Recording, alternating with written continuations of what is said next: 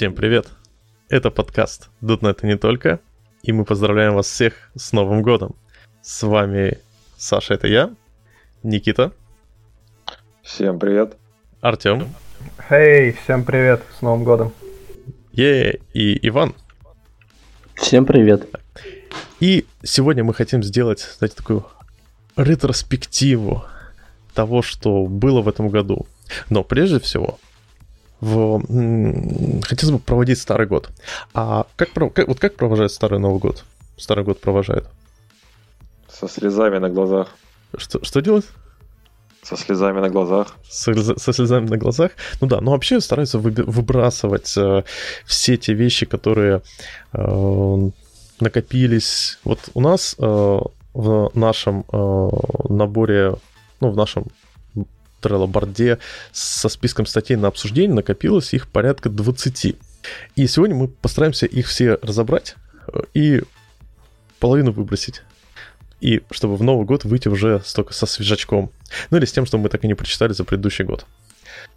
Но прежде всего хотелось бы рассказать про благую весть. Ребята, год на...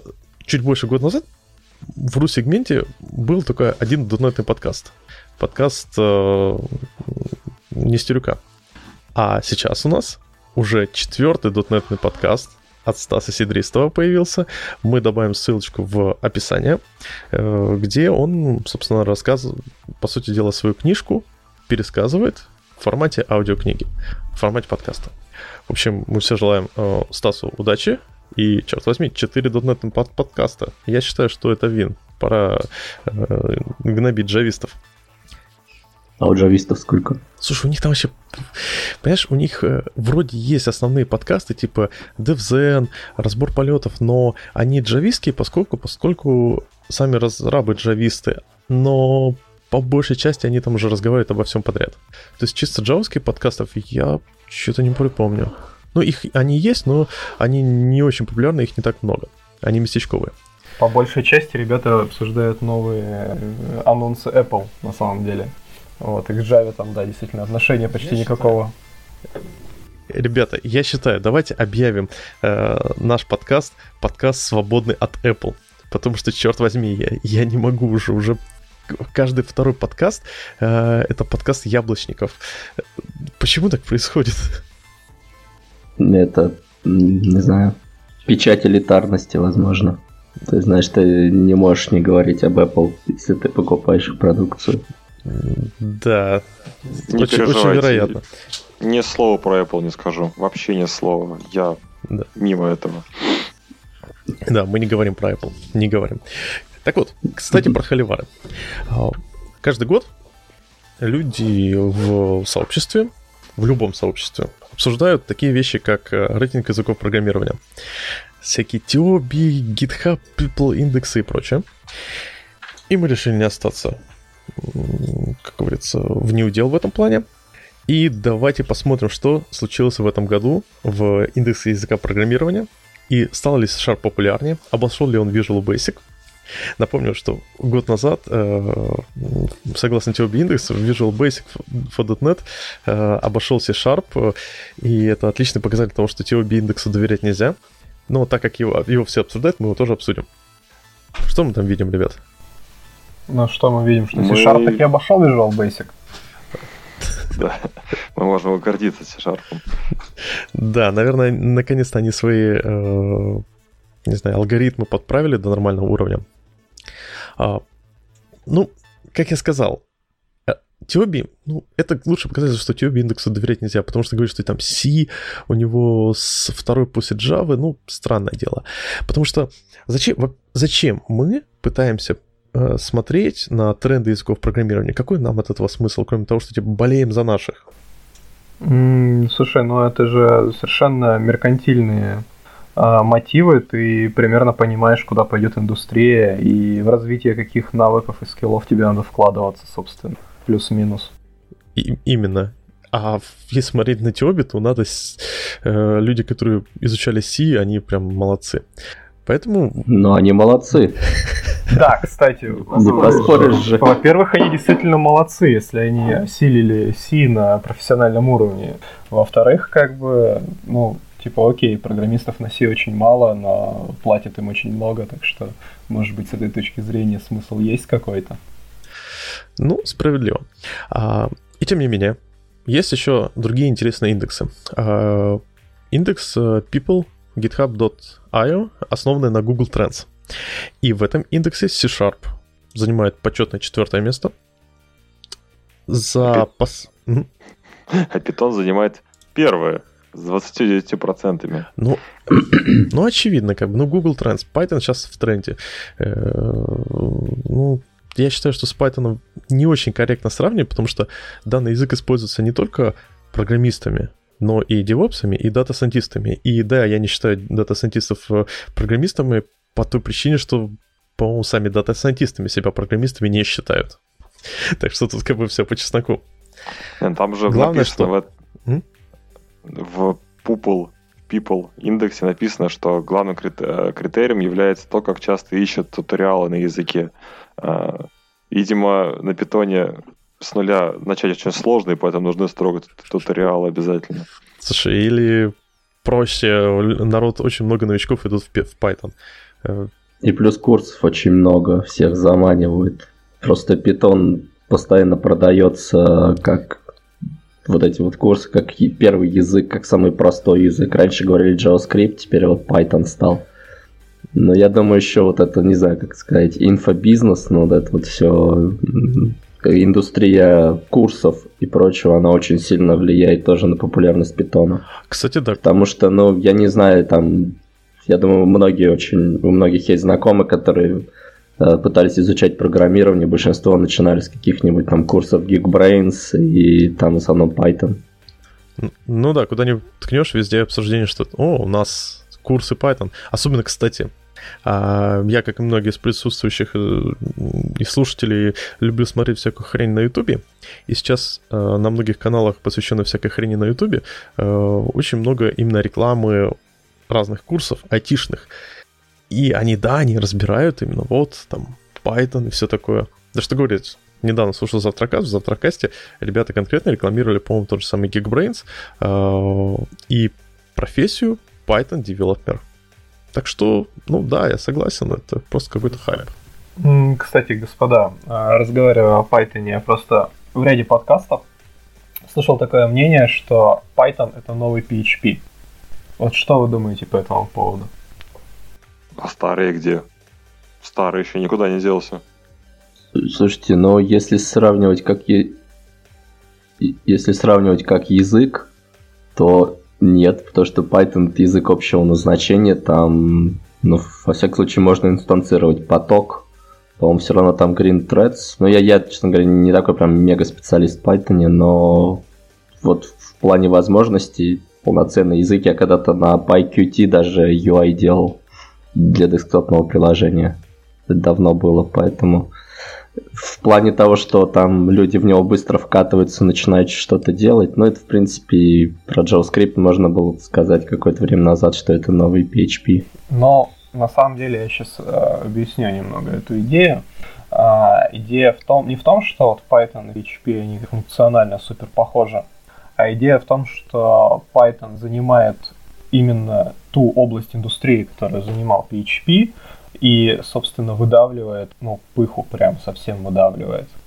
То есть, грубо говоря, вот весь этот веб такой очень простенький, а, какие-то форумы, интернет-магазины, какие-то там странички небольшие, да, там с минимальной серверной функциональностью, что это все как-то постепенно переезжает а, в Python, ну и, соответственно, что наблюдается миграция людей из PHP в Python вот. Ну и, соответственно, в связи с этим тоже там ряда подкастеров есть э, некоторые а, опасения о том, что чуваки, которые хреново писали на PHP, придут в Python, начнут хреново писать на нем, и, короче, люди будут, что Python такая же фигня, как и PHP, на котором невозможно писать хороший код.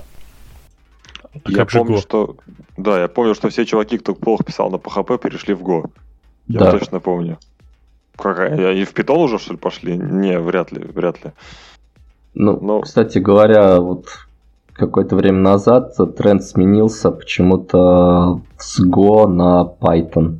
То есть вот прям одно время сильно да, PHP-шники шли в Go, и многие переписывали с PHP на Go, а потом вот в какой-то момент, я не знаю, может быть, полгода назад стал больше я слышать, что вот все как-то на Python больше. Ну, типа у него производительность, в принципе, не намного хуже, чем у Go.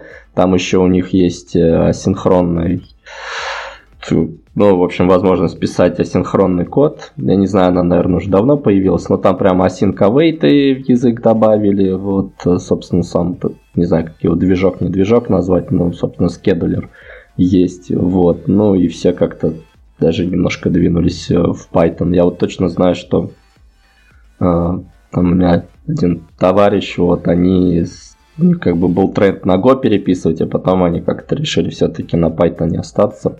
Ну, у них просто чувак появился, который активно драйвит, что Python вообще хорошо и надо на Sync.io писать. Вот, поэтому, мне кажется, сейчас действительно обратно все в Python пошли, а Go как-то затихает. Вот ну, бы у нас был хороший знаю, язык программирования с async понятный, быстрый и кроссплатформенный. Не пришлось бы людям зря скакать на Go, потом на Python, да?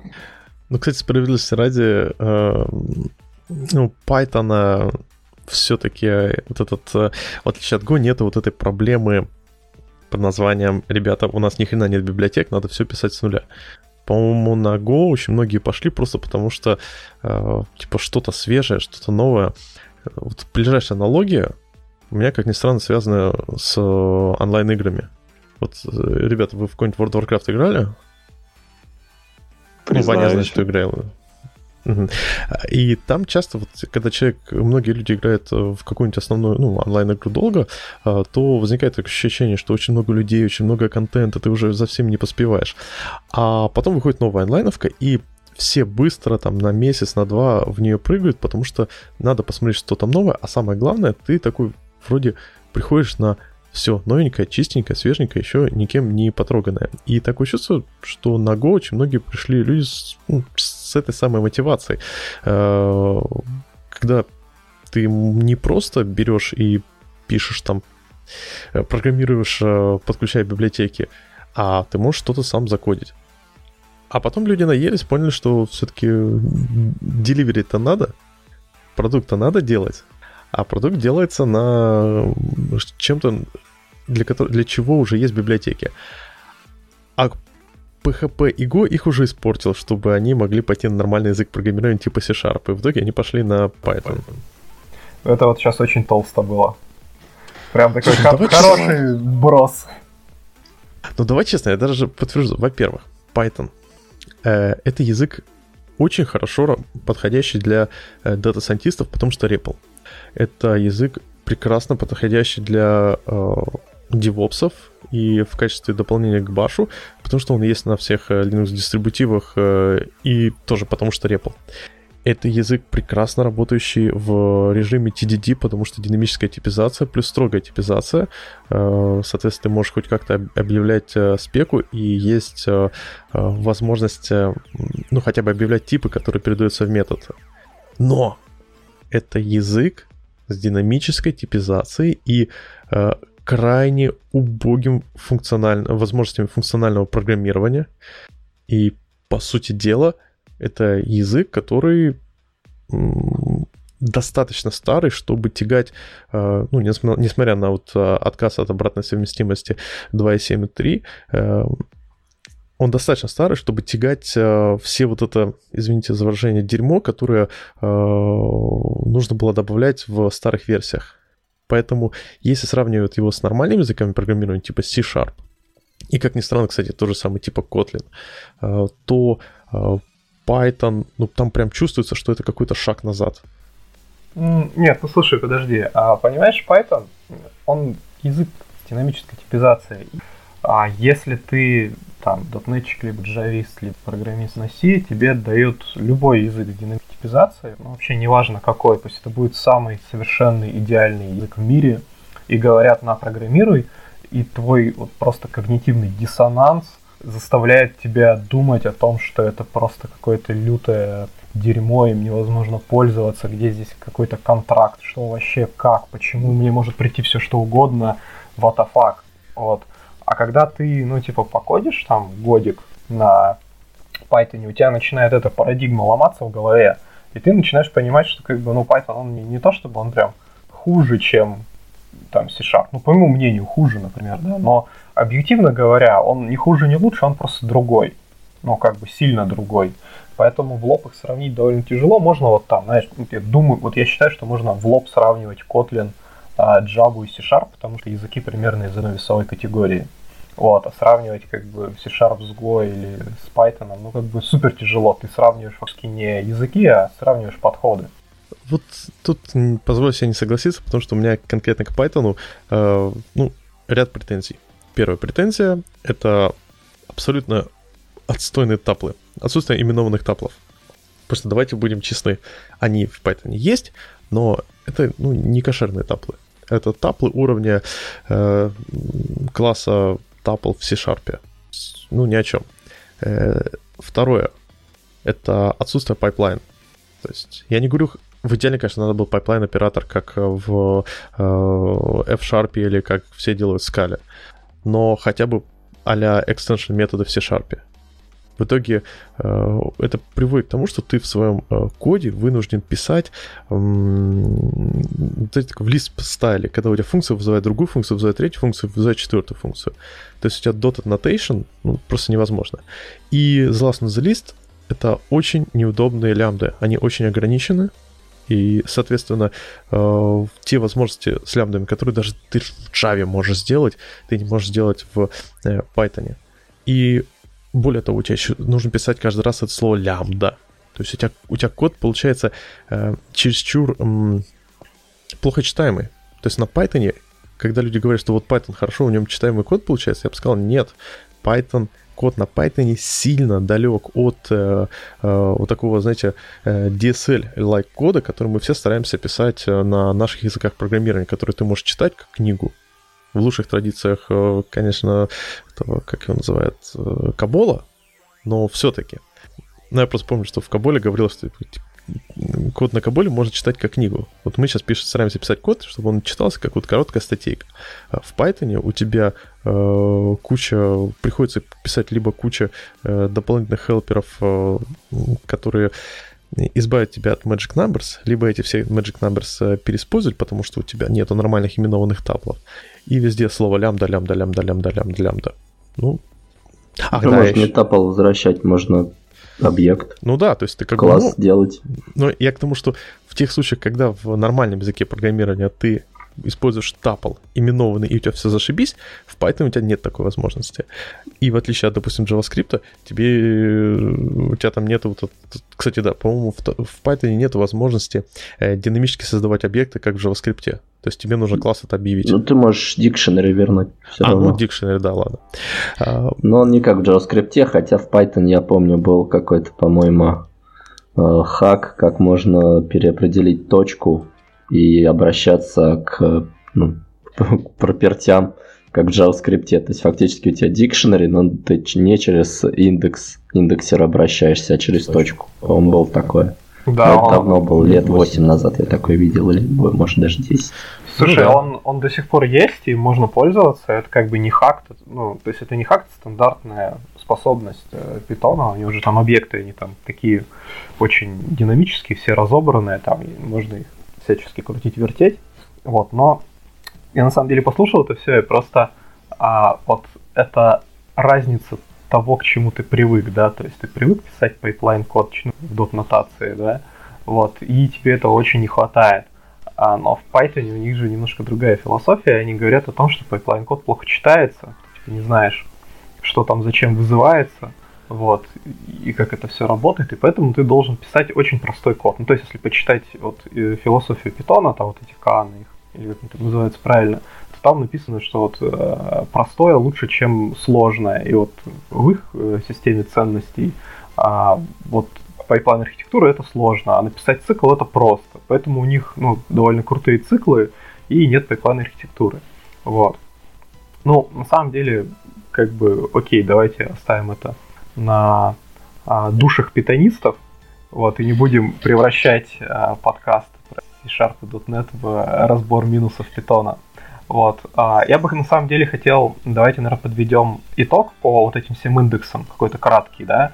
А я на самом деле вот просмотрел их все, пока мы болтали, и вижу, что, в общем-то, Java или падает, или примерно стоит на месте, а C-Sharp потихоньку растет, Go тоже как-то, и, ну, его типа супер а, рост остановился, а, и радует Kotlin. Вот. Кто-нибудь еще заметил какие-то интересные тренды, которые хотел бы отметить? Дарт выстрелил, видимо, за счет Flutter. Mm, да, кстати, да, ты прав. Это, это открытие года. Кто-нибудь вообще писал на Dart? Только ну, видел. Я не зомби, чтобы писать на Дарте. Я, я по-моему, рассказывал эту историю про э, мемчик Дарт мертв и ребят на конференции, которые рассказывали про то, как они на Дарте разработали систему, когда спросили, а, расскажите, а что за система? Я такая, ну, система для кладбищ. Не, ну слушай, во Врайке-то на Дарте пишут же. Возможно, это эти самые ребята и ну, как раз система для кладбища. Скорее всего, я когда к ним на собеседование ходил, они там обычно спрашивают, а у вас пишут типа на Дарте? Я говорю, нет. Они говорят, походу, дело только Google и мы пишем на Дарте. Потому что они, они у всех спрашивают. Они набирают на работу не суеверных людей? Специально, нет. да? Слушай, мне кажется, что ребята из Врайка давно уже забили это спрашивать, и, по-моему, они когда приглашают тебя на собеседование, то они поступают как го, типа, ну, как гошники, типа, а пофигу, кто ты, мы тебя научим. Не, ну я три года назад к ним ходил на собеседование, тогда, наверное, спрашиваю, сейчас да, уже смысла нет. Все, отчаялись, они уже поняли, что невозможно найти себе это готового дарта. Дарта, да, надо его воспитать. Не, ну они и тогда спрашивали, просто интересовались, э, потому что на самом деле у них там было сказано, что если там на C-Sharp пишешь, то это прям отлично. И, собственно, по-моему, задачку они мне давали. Ну, не задачку, а там просто, как это говорится, плохо написанный код. И ты должен сказать, что с ним не так, и там, по-моему, C-Sharp был. Ну, это ладно, так, детали. Кстати, вот я отвечаю на вопросы, что еще можно добавить. Мне очень понравилась статейка на Хабре от моего круга с их статистикой. Она вышла в августе, но мы ее придержали к Новому году. И там много статистики по языкам программирования. Я хочу показать один чарт. Изменение зарплаты разработчиков разных языков программирования с 2017 по 2019. Вот это, я считаю, э, одна из самых важных для нас, потому что мы все, разраб... ну, как, как правило, разработчики, пишем на C-Sharp и .NET, а самое главное, что мы, как, бы, как правило, работаем в России. И для нас вот эта статистика наиболее важна. Первое, второе место — Objective-C и Swift. Это моя боль. Я, я уже рассказывал, что э, я в свое время ушел с э, мобильной разработки со словами, но этот пузырь он скоро лопнет. И каждый раз, когда я смотрю такие статистики, я думаю, я неудачник. Да. А дальше э, по 25% занимает Golang, C-Sharp и JavaScript. То есть зарплаты .NET разработчиков выросли на четверть за два года, и это круто. А зарплаты Java разработчиков на 20%. Я ощущаю легкое злорадство, Саш. А я серьезно, сильное злорадство. Слушай, понимаешь, как бы это ну, здорово, на самом деле, действительно, динамика это очень круто, но э, в случае вот таких зарплатных историй нужно еще смотреть, с какой позиции они стартанули. То есть, грубо говоря, если там раньше все джависты, ну, в России сидели в банках, там на каких-то баснословных зарплатах, и у них к этим баснословным зарплатам плюс 20%, а мы как бы трудяги, значит, на благо Enterprise сидели там на средненьких зарплатах и нам сделали 25%, то возможно, что как-то не все, все и не так прикольно. Но тренд хороший, да. Так вот, если посмотреть на разбивку именно по абсолютным зарплатам, по э, условно говоря, не по Питеру, Санкт-Петербургу э, и прочему, а по прям с, с, средне по больнице в России, то там как? Java это типа динамика зарплат 100, 100, 100, 120. А C-Sharp 80, 90, 95, 100. То есть, э, по сути, второе полугодие 2017 средняя была 80, э, первая уже 90, потом 95 и стало 100. То есть, по сути дела, да, мы, э, как .NET разработчики, Java сейчас еще не обогнали, но есть тренд. И тут я хочу отметить от себя, я небольшой, ну, про время-то время мониторю рынок, смотрю, что пишут э, разные как бы рекрутеры, ну, как на мониторе сижу, просто читаю, что мне пишут на LinkedIn. И сейчас вот очень интересное время, так как очень многие люди переписывают свои проекты на Netcore, и очень востребованные специалисты с опытом работы на .NET Core потому что э, много проектов, которые еще на старом фреймворке, и компании уже чувствуют, что им пора переписывать, им пора переводить их э, проект на NetCore, э, тупо потому что они могут получить бенефит от работы в Linux. Это очень быстрый, очень хороший бенефит для компании. По сути дела, они, потратив немного денег на переписывание на NetCore, они получают тут же уменьшение костов на поддержку железа. В смысле софта. Они и могут как... еще в Kubernetes уехать. Конечно. Ну, я к тому, что скорее с точки зрения бизнеса, с точки зрения как бы э, архитектуры, конечно, там еще дополнительно можешь сразу в докер, можешь сразу э, в какие-то другие вещи. Но с точки зрения бизнеса, в первую очередь, это уменьшение костов. И поэтому бизнес готов заплатить за э, найм специалиста. Слушай, но... Знающего Netcore. Угу. Я с тобой немножко не соглашусь, потому что на самом деле, типа, Смотря о каком бизнесе мы говорим, да, больш, ну, большинство проектов, таких именно стареньких, это какой-то enterprise, который хостится он премис на сервере, и это железо там не особо как-то обслуживают. Э, а, лицензия винды куплена, оно как-то там шевелится, и, в общем-то, типа там супер мотивации сделать перформанс или установить докер вообще нету. Основная мотивация сейчас ну, большинству компаний переходить на Core заключается в том, что поддержка большого фреймворка скоро умрет а это очень большие риски с точки зрения бизнеса. Поэтому скорее вот не то, чтобы там желание как-то что-то выиграть и заработать, а скорее вот желание не попасть в ситуацию, когда э, все сломается. Вот, вот это вот основной драйвер, ну, по крайней мере, по моему опыту, а, какого-то такого а, сфокусированного перепиливания на Netcore. Ну да, тут ты говоришь про много про- проектов, которые были разработаны сейчас на поддержке. Я на самом деле предлагаю уже навалить побольше веселья и перейти к другим темам, потому что мне... Я, я сейчас вот сижу и ощущаю, вот насколько вот я за последние 4 месяца провалился в оптимизации, в работу с .NET, в профайлинге, в чтении более таких технических новостей, и насколько мне сейчас тяжело еще вот просто воспринимать даже информацию о трендах, что ну, ну они есть, окей, как бы. Э, возможно, они будут пока такие. Ну, как вот ты сам сказал, ушел Саша из мобильной разработки и не угадал как бы с пузырем. Э, что-то, мне кажется, мы здесь все эти тренды, они все равно все достаточно э, гибко могут меняться в зависимости от разных причин. Поэтому вот единственное, что могу высказаться, мне очень понравилась статья, которая приложена, наверное, это инфографика от GitHub.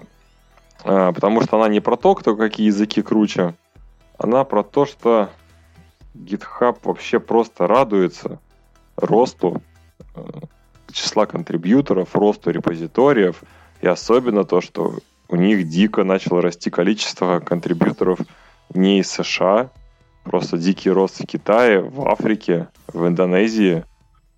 Вот, вот за это вот точно я просто вот порадовался бы в этом году за GitHub, потому что у нас теперь open source и вообще разработка становится по всему миру. Теперь действительно уже по всему миру, даже если в самых отдаленных странах Африки она появляется. Вот это хорошие тренды. Они меня радуют в любом случае. Ну, кстати говоря, в последнее время я заметил, вот если гуглишь какую-нибудь, не знаю, ошибку в какой-нибудь библиотеке, то часто стали попадаться китайские комментарии. То есть там как бы стек трейс на английском, а остальное все на китайском. Вот, не знаю, год два-три назад такого не было, сейчас, ну, периодически бывает. Что ж ты такое гуглишь? Ну, как обычно, знаешь, что-нибудь сломался, я же программист, я просто беру, копирую, вставляю в Google. Вот, если не работает, то все. Окей. Раз я согласен, что давайте что-нибудь техническое. И ну, чтобы плавно перейти, давайте техническое, но срачек. Вот э, ребята из... Э, я даже не понял, какие ребята, но я получил этот э, месседж от ребят из подкаста Link Me Up. И они, или не они, вообще не важно. Короче, кто-то провел э, челлендж написать Network Driver на разных языках программирования. И посмотреть, как получилось. И если посмотреть на статистику, то первое место, конечно же, занимает э, C и Rust. Просто потому что, э, ну, давайте Потому будем... что C и Rust. Да, потому что C и Rust. Это, я считаю, справедливо.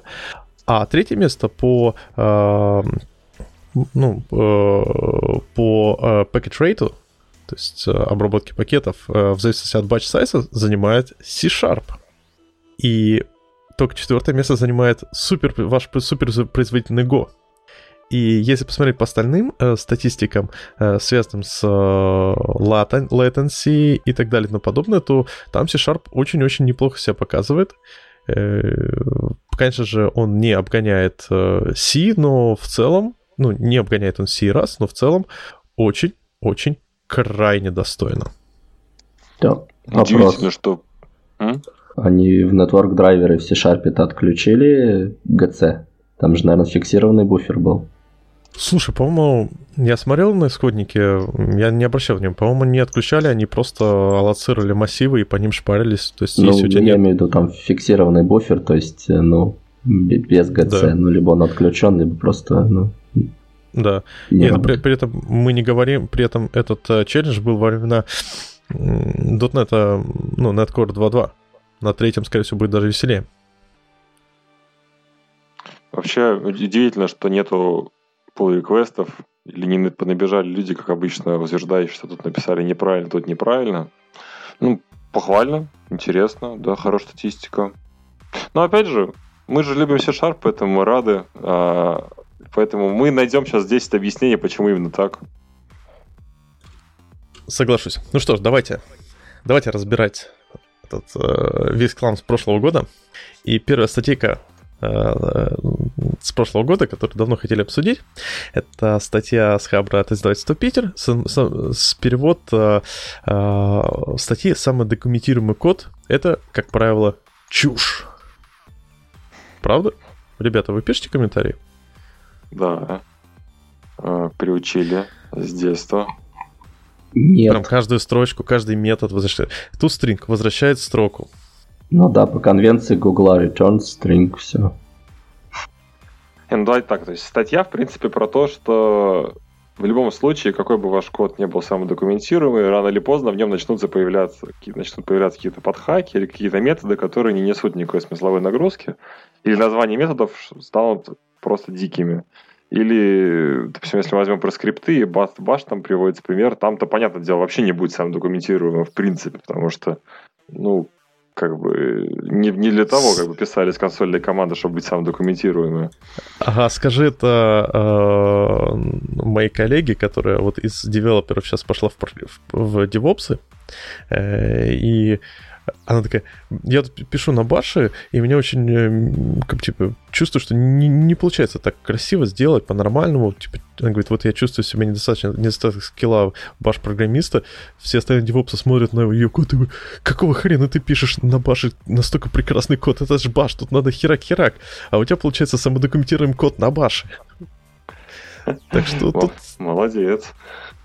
У меня есть да, в общем, ноут по поводу самодокументированного кода. Есть проблема в том, что комментарий и ну, прочее вот это вот все это пишется человеком и поддерживается человеком. То есть, соответственно, если у вас э, комментарий или какая-то еще информация, там название метода не соответствует его содержимому, то у вас юнит-тесты пройдут, у вас э, компилятор не заругается. Поэтому, условно говоря, единственной достоверной документацией на код является сам код. Чтобы понять, что метод делает, надо прочитать и примерно догадаться, так сказать, реверс инжиниринг сделать. Даже если там написан комментарий, кстати, это самое худшее, что может быть, когда у вас есть устаревший комментарий. Я однажды, я говорю, я потратил два месяца своей жизни из-за того, что мне как бы люди сказали одно, а в коде было другое. Ну, эм, я соглашусь, и по сути устаревание комментариев, давайте на самом деле честно, это я бы сказал, единственная по-настоящему серьезная проблема. Потому что какие еще есть проблемы? Ну, лень писать, время дополнительно тратится но, на написание комментариев. Ну, это как бы не настолько страшно. А, проблема в том, что часто... А, есть еще, три... еще одна серьезная проблема. А, каждый комментарий уменьшает ценность комментариев. Сейчас попробую объяснить. Если у вас в, в э, вашем коде ни одного комментария, и кто-то отметил комментарий, объясняющий, почему так, такое решение было принято, или вот этот конкретный хак, как он должен себя вести, этот комментарий прочитает. А если у вас каждая строчка э, закомментирована, человек просто будет воспринимать это как э, белый шум и просто не будет читать. Это как логирование, он просто не будет смотреть на вот эти строчки. Но, кстати, вот в этом есть смысл.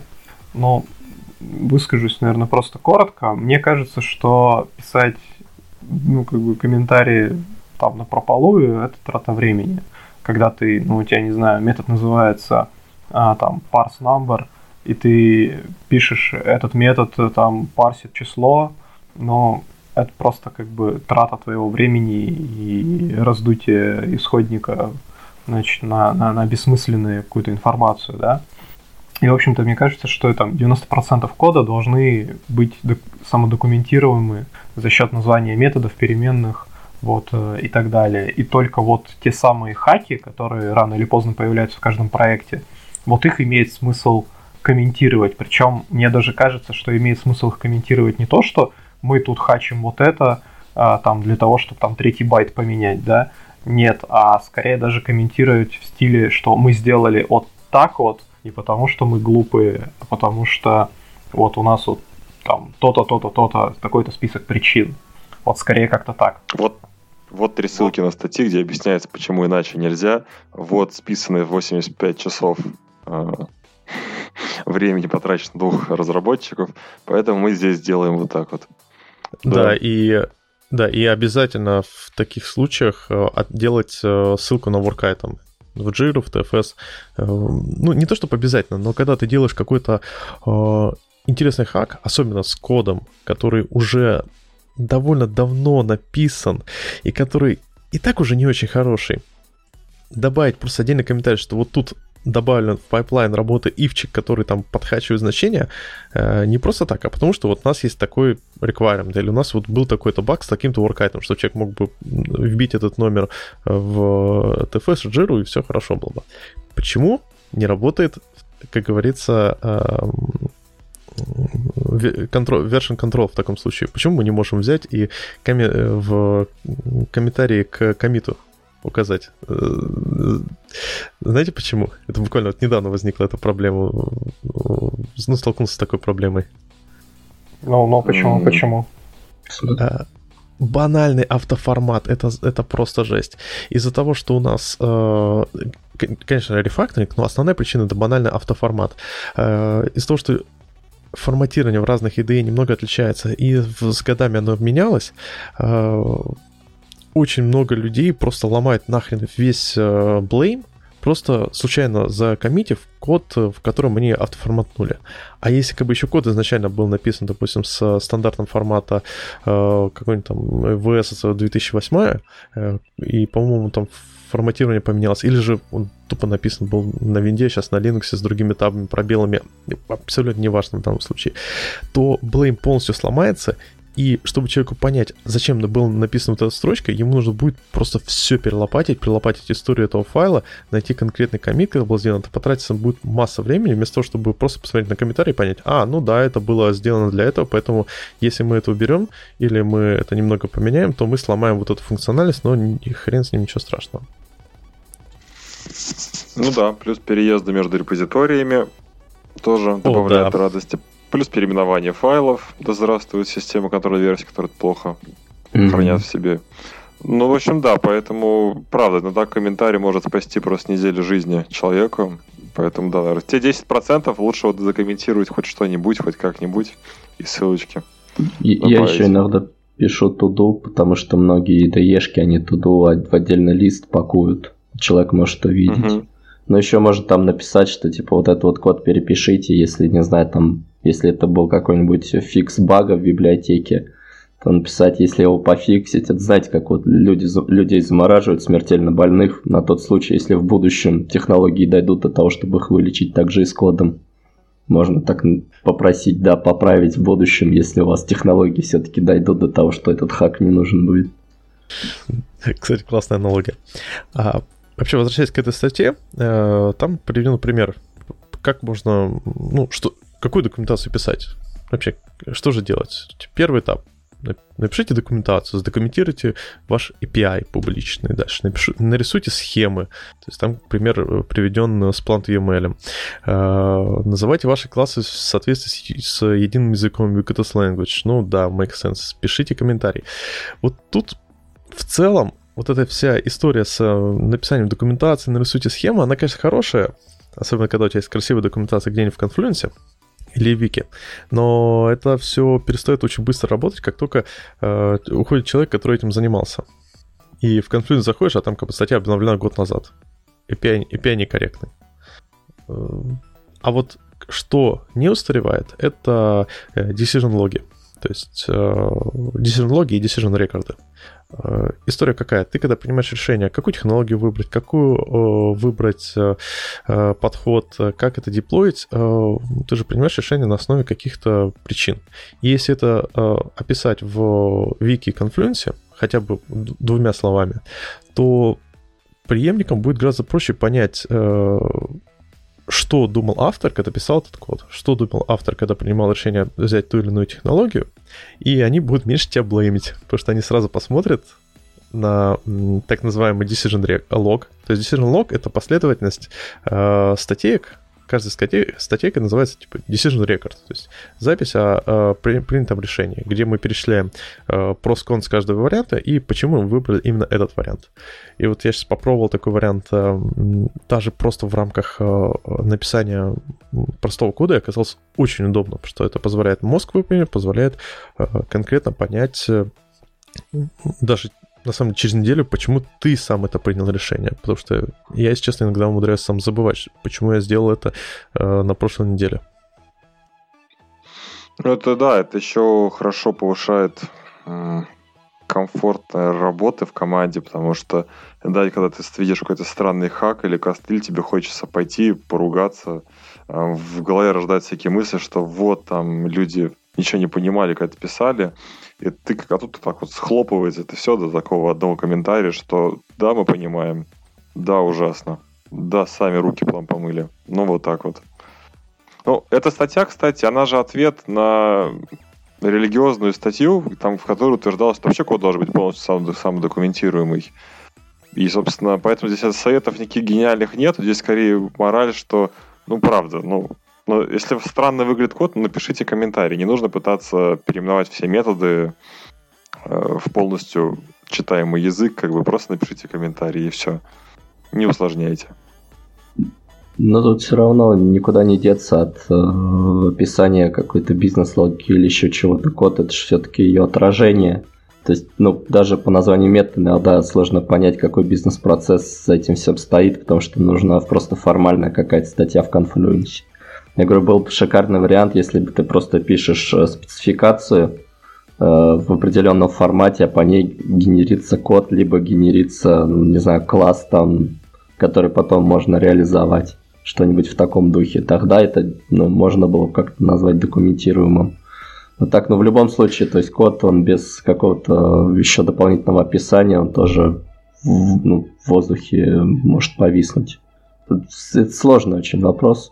То есть можно на каждый аргумент привести 300 контраргументов, причем это будут частные случаи. Вот да. да. Давайте, у нас тут много всего разбирать. Есть еще отличная статья «Типизируйте наконец-то свой код», а, которая, с одной стороны, я считаю, автор очень хорошо расписывает классическую проблему. У нас строго типизированные языки программирования, строго. Поэтому давайте для ветвления используем, допустим, там, э, полиморфизм, паттерн визитор, вместо того, чтобы э, свич-кейсами какими-то обмазываться. Э, ограничивайте наследование, то есть если у вас класс как бы не должно быть наследником, значит его делать силит. А, делать враппер вокруг примитивных типов, то есть айдишников и так далее и тому подобное. А, или же, а, ну, в общем, а, и, конечно же, мой любимый формат, мой любимый пример, когда у вас есть, например, такая вещь, как строка, имя. Имя а лучше пример e-mail. То есть, э, если мы будем по всему коду передавать э, значение поля e-mail в виде строки, э, то у нас может возникнуть проблема с некорректным инпутом этого e-mail. Поэтому если заврапать этот e-mail э, на э, presentation layer в том месте, где мы его э, получаем, и провести валидацию, и по сути дальше работать с e-mail как строго типом e-mail, и понимали, что это уже все полностью провалидировано, это конкретный email, там точно email, и он не отвалится при записи баз данных, то мы решим много проблем. Ну, главное, у нас будет стратегия fail fast. Вот, ребят, вы согласны с этими доводами? А, знаете, я вообще прям очень с этим всем согласен, причем очень давно. И эта идея, она, мягко говоря, не свежая. То есть э, в мире функционального программирования она как бы ну, уже, знаешь, поросла пылью вот, и мхом. Вот. И если интересно почитать немножко глубже, то есть такой сайтик, как F-Sharp for Fund and Profit, и там есть типа а, серия статей про функциональный дизайн, и там рассказываются вот, вот все вот эти вот принципы о том, что а, ID-шка это не число, да, это именно ID-шка, и две ID-шки сложить бессмысленно, почему вы используете тогда для хранения ID-шек int, и допускаете, ну, как бы, что в вашей кодовой базе может теоретически присутствовать там сложение либо вычитание, сущ... ну, как бы, типов, которые не должны это делать. Вот. О том, что, да, там, всевозможные e-mail и прочие типы, это тоже не просто строки.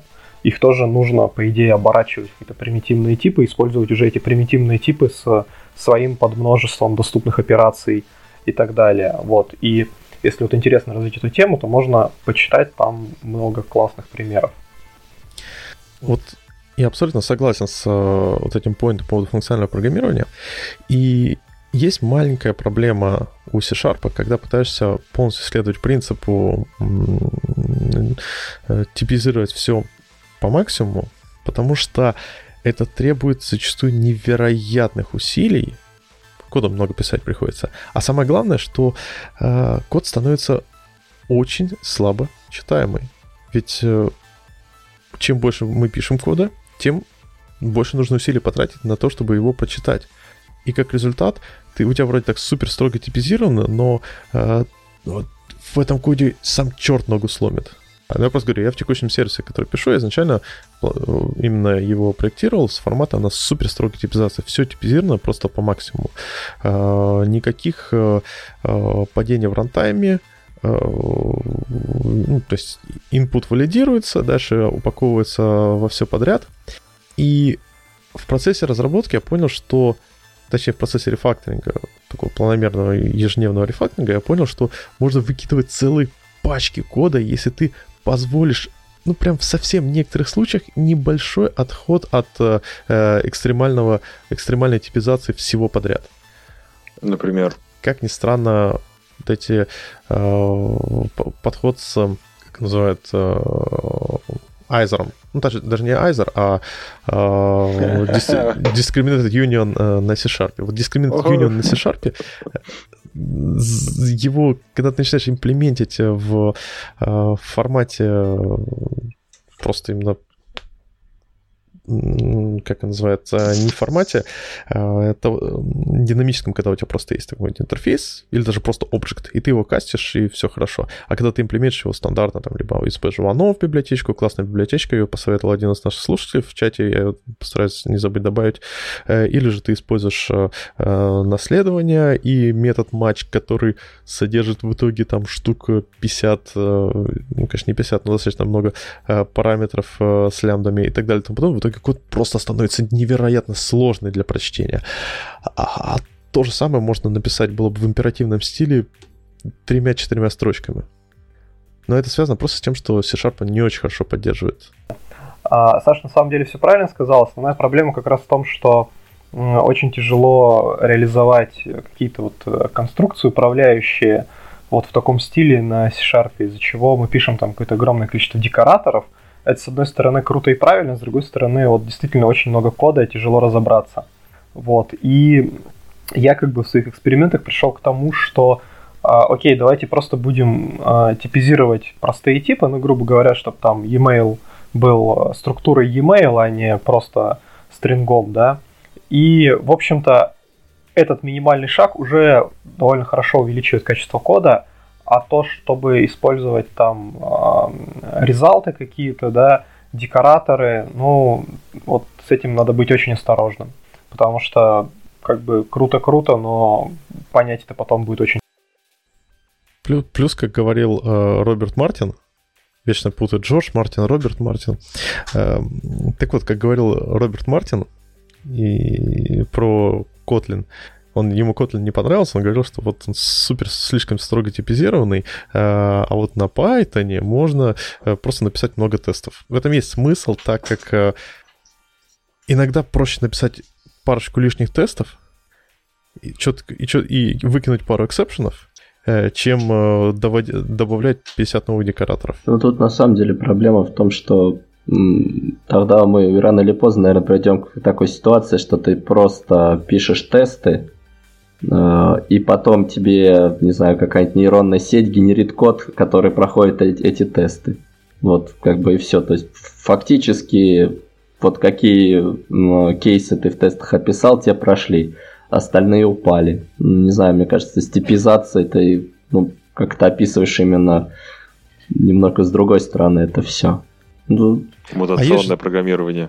Да, и, на самом деле есть же такие языки программирования, которых ты описаешь, э, описыв, описываешь э, этот, э, спецификацию, что оно должно делать, какие возможные варианты оно должно выполнять, возвращать, э, и вжих, магия. То есть у тебя, по сути, ты описываешь теорему э, и доказательства этой теоремы, а имплементацию делает сам код. Вот честно, я с, ними, с этими языками, я о них только читал, на них не писал, поэтому нам нужен какой-нибудь специалист, который про это расскажет. Но то ли я помню, он прям продвигал какой-то из этих языков, вечно забываю его название.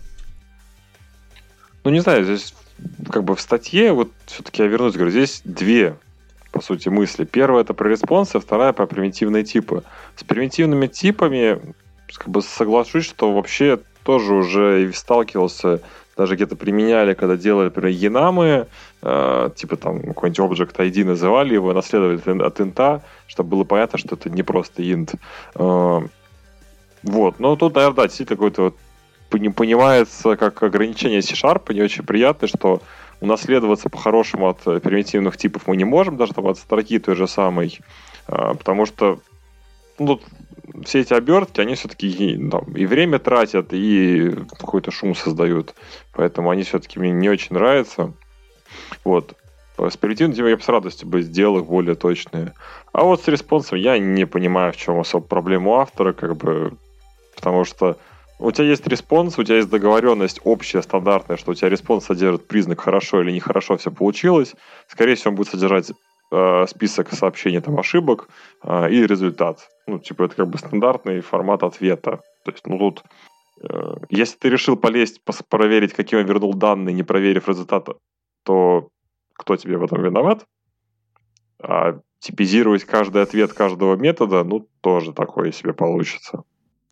Да, и, кстати, в таком случае давайте плавно перейдем на такую тему, как эксепшены, потому что каждый раз, когда мы говорим про э, что-то пошло не то, э, мы не можем что-то строго зафиксировать в design time е, строгой типизации, значит, э, мы обмажемся exception ами в runtime е. И у нас есть статья, C-Sharp Exceptions Best Practices. Ее пересказывать не очень хочется. Я рекомендую всем почитать. Она, в принципе, там основные базовые мысли э, высказаны. Но в целом я бы хотел с вами, ребят, посоветоваться. Вот какой ваш подход к exception ам? Вот если вам нужно выкинуть какой-нибудь exception, вы там пытаетесь среди базовых exception найти какой-то подходящий тип, или всегда выкидывать просто throw new exception, или делаете свой кастомный exception для всего подряд. Э, вот что вы делаете? Не используем эксепшены. Красавчик. А свечки, если делаешь, ты там... Э, что он выкидывает? В смысле case? Что... А, ну, в смысле, если... Ну, опять же, то есть я сторонник достаточно давно уже, наверное, тут чуточку го попахивает от меня, как бы, но я сторонник все-таки респонсов э, с вариантами ответов. Если что-то пошло вне допустимого списка параметров, то это будет ответ с ошибкой. Как бы я просто поясню, потому что я до этого имел богатый опыт э, именно скажем, поддержки тех сервисов, где они начинаются с красивых 10 мет, там, строчек э, где там все через эти там тернарные операторы и все типа, ну, там в процессе что-то не получилось, все ладно, вернули на, налы, как бы все нормально, типа.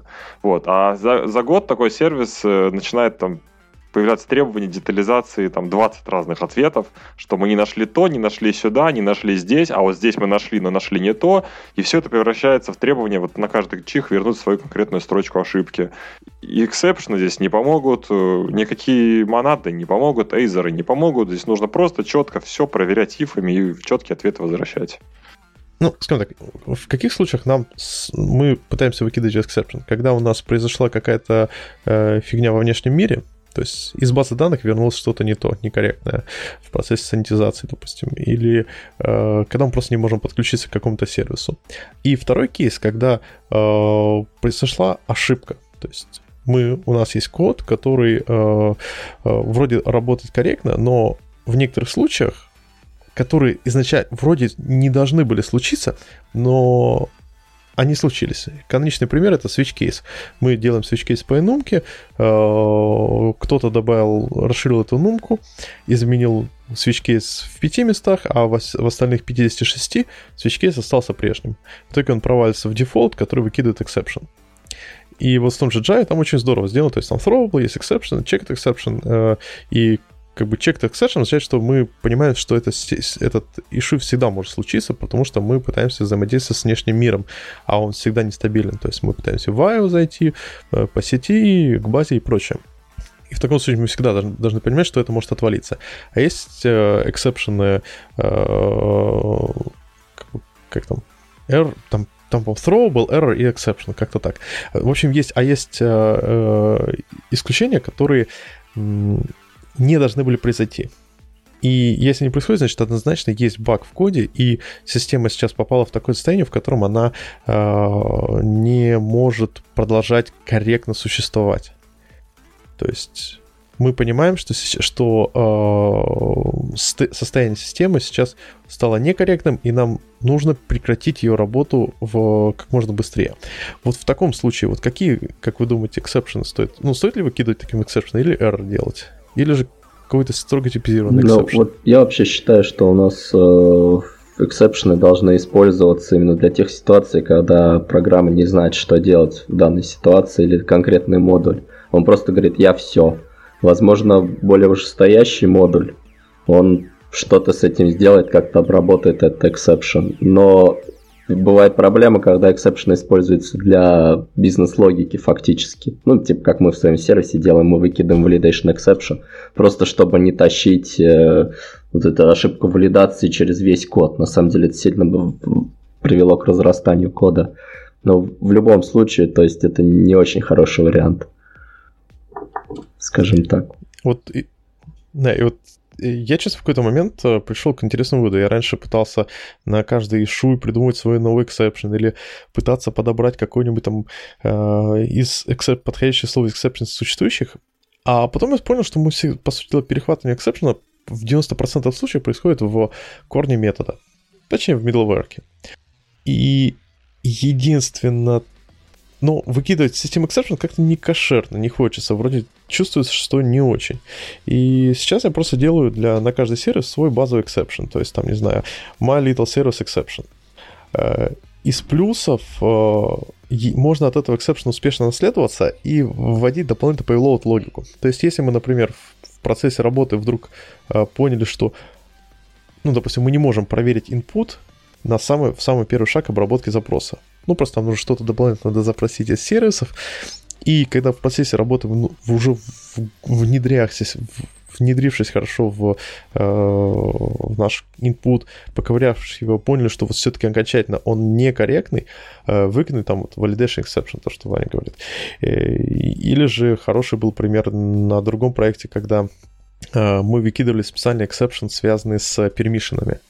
То есть, да, у тебя в процессе работы ты вдруг из базы получаешь конкретную проблему. Проблема с перемешанными. Данный юзер не может получить данный, необходимый набор, набор данных, и ему нужно быстро выкинуть ошибку. При этом он как бы э, запросов много, на каждый запрос if error его обрабатывать не хотелось, поэтому просто выкидывали exception. Вот как вы думаете, вот, вот, вот а вы что используете для, в таком случае? Ну, Никита я понял, он как бы не использует exception, а Артем? Я использую половинчатый подход. Ну, стараюсь, по крайней мере, в большинстве своих проектов, когда если ошибка является частью бизнес-процесса, то есть это ну, какая-то бизнес-ошибка, то возвращать некоторый response с тем, что ну как тут не получилось, потому что. Да, и при этом я все же сохраняю exception ы в тех случаях, когда мне кажется, что это действительно исключительная ситуация. Ну, то есть, что в стандартном бизнес- flow такого не должно было происходить вот совсем. Вот тогда как бы exit ит, да. Ну, как бы, ну, я соглашусь. То есть, в принципе, как мне картинка где-то была, не могу найти, что программа бросает исключение, когда ее бесит ваша тупость. Э, собственно, для таких случаев можно, наверное, да, ставить. Просто редко с такими пока сталкивался, но бывает, бывает что-то подобное, что вот надо резко прекратить. Прям грубо. А, а вы когда-нибудь видели код, э, где часть бизнес-логики через эксепшены прокидывается? Ну, типа там return да. условно такой делается. Нет, мы совсем, мысли вообще это типа uh, throw exception, correct result? Ну, не так, но фактически да, то есть часть, uh, ну, я это называю, это просто перенос бизнес-логики в exception ы, то есть у тебя как бы из, из общего flow кода, ну, к которому мы все привыкли, if, else, return, там у вас еще получается, появляется throw new, что-то там. Ну, фактически, да, result. Видели когда-нибудь такое, коллеги? В Java. Вся Java на этом работает, потому что там exception встроен, встроен в, в типизацию, э, и у тебя throwables, у тебя, по сути дела, exception — это один из возможных вариантов решения ответа, э, возвращ... один из возможных вариантов э, response а с метода. А, и насколько я читал Хэн... Как же... А... Автор C-Sharp. Как же его зовут? Который и Delphi, и TypeScript сделал. Это, это было в викторине, надо вспомнить, надо вспомнить. Да, позоримся. Андерс Хелсберг? Хелсберг, да. Так вот, Хелсберг в свое время писал, когда они принимали решение о том, как сделать эксепшены, он рассматривал вариант сделать Java Style, но потом посмотрев, ну, точнее, посмотрев pros и cons, взвесив pros и cons, они поняли, что они не могут принять решение добавлять э, вот этот throws оператор, добавлять ли exception в строгую типизацию системы или же нет. И оставили, решили оставить, что из разряда, ну, пусть это exception будут как вот, ну, совсем исключительной ситуации. То есть они, чтобы прям чисто рантаймные были. Не добавлять их в строгую типизацию. То есть exception сейчас не входит в э, систему строгой типизации C-Sharp. И это хорошо или плохо. Вот у нас, кстати, есть э, статейка отдельная про эксепшены, э, можно сказать, exception usage analyzer. То есть есть такой интересный блогер, ах, Цезаре Пьятик. Пьятик. В общем, вы поняли, что он, скорее всего, из, э, я даже не знаю, это Венгрия или Польша или... Или что-то ну, да, скорее всего, Польша. Я хотел, стоп, если Польша, там было что-то бжи-бжи. Неважно, в общем, а хотя бзятик, да. А, и это очень интересный блогер, который, у которого просто цикл статей про то, какие он анализаторы пишет. Они довольно интересные. И конкретно он написал хороший набор э, статей, э, описал свой анализатор для работы с эксепшенами который проверяет, например, что вы указали в аргумент out of range exception что за аргумент out of range произошел. А, в аргумент null exception. Вы указали, вы не перепутали message и param name, а это такая довольно, довольно частная ошибка, а, что а, когда вы делаете эм, throw new exception из блока catch, вы сам exception э, засунули правильно в inner exception, а это довольно интересная ошибка, когда э, в каком-то коде перехватывается exception, выкидывается новый exception, и ты такой, что-то случилось внутри. Я не знаю почему, но эти засранцы inner exception не положили. Ну, такое. И там много еще интересного. И вот тут как раз хотелось плавно перетечь на вопрос анализаторов, потому что в данного блогера просто масса статей про, про э, его анализаторы, и они выглядят на самом деле очень интересно. То есть там у него есть анализаторы при работе с э, этим synchronization контекстом. Есть интересный анализатор для работы с э, моками, то есть позволяющие, знаете, как в моке, моки очень многословная липка, и его анализатор позволяет э, вписать очень много, ну, уменьшить количество кода написанного руками. Э, также есть отличный анализатор для работы с мультисрейдингом, то есть ты там буквально парочку из швев. И прям вот прям конфетка мне очень, очень понравился. А, макрос-анализатор. То есть ты в комментариях можешь написать некоторые маты макрос. То есть там macros.properties, broken options, что-то такое не, не, не очень похоже на TT темплейты. То есть uh, и потом так шлепнуть, и он сгенерирует тебе сразу массу кода. То, что вы думаете, это полезные анализаторы? Вот каким анализатором пользуетесь вы?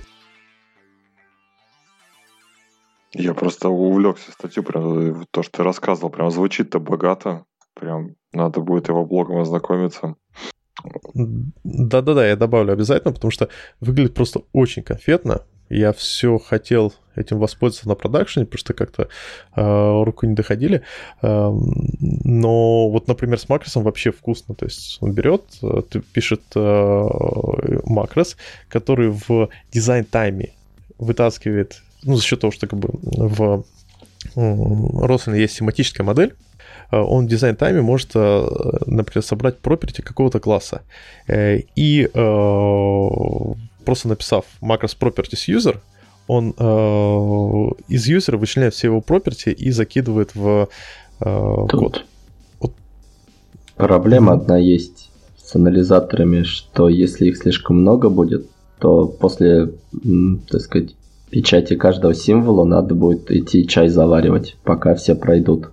Особенно если будем использовать макрос. Не знаю, мне, мне кажется, это есть такой риск из-за несовершенства железа и программного обеспечения. Да это скорее за несовершенство студии, потому что в студии из лочится основной поток.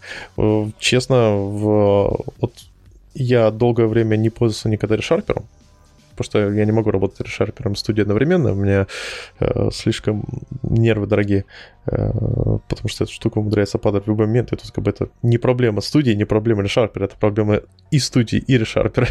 ну, то есть как бы два больших слона не могут жить в одном Ладно, тут, тут главное, не, нужно какую-нибудь пошлую аналогию приводить. Э, так вот, я сейчас перешел на райдер, и в райдере э, с этим делом все хорошо. Они просто тупо эти анализаторы э, иногда не запускаются. Они ну, или запускаются с большой задержкой. Но главное, что процесс тайпинга они не влияют.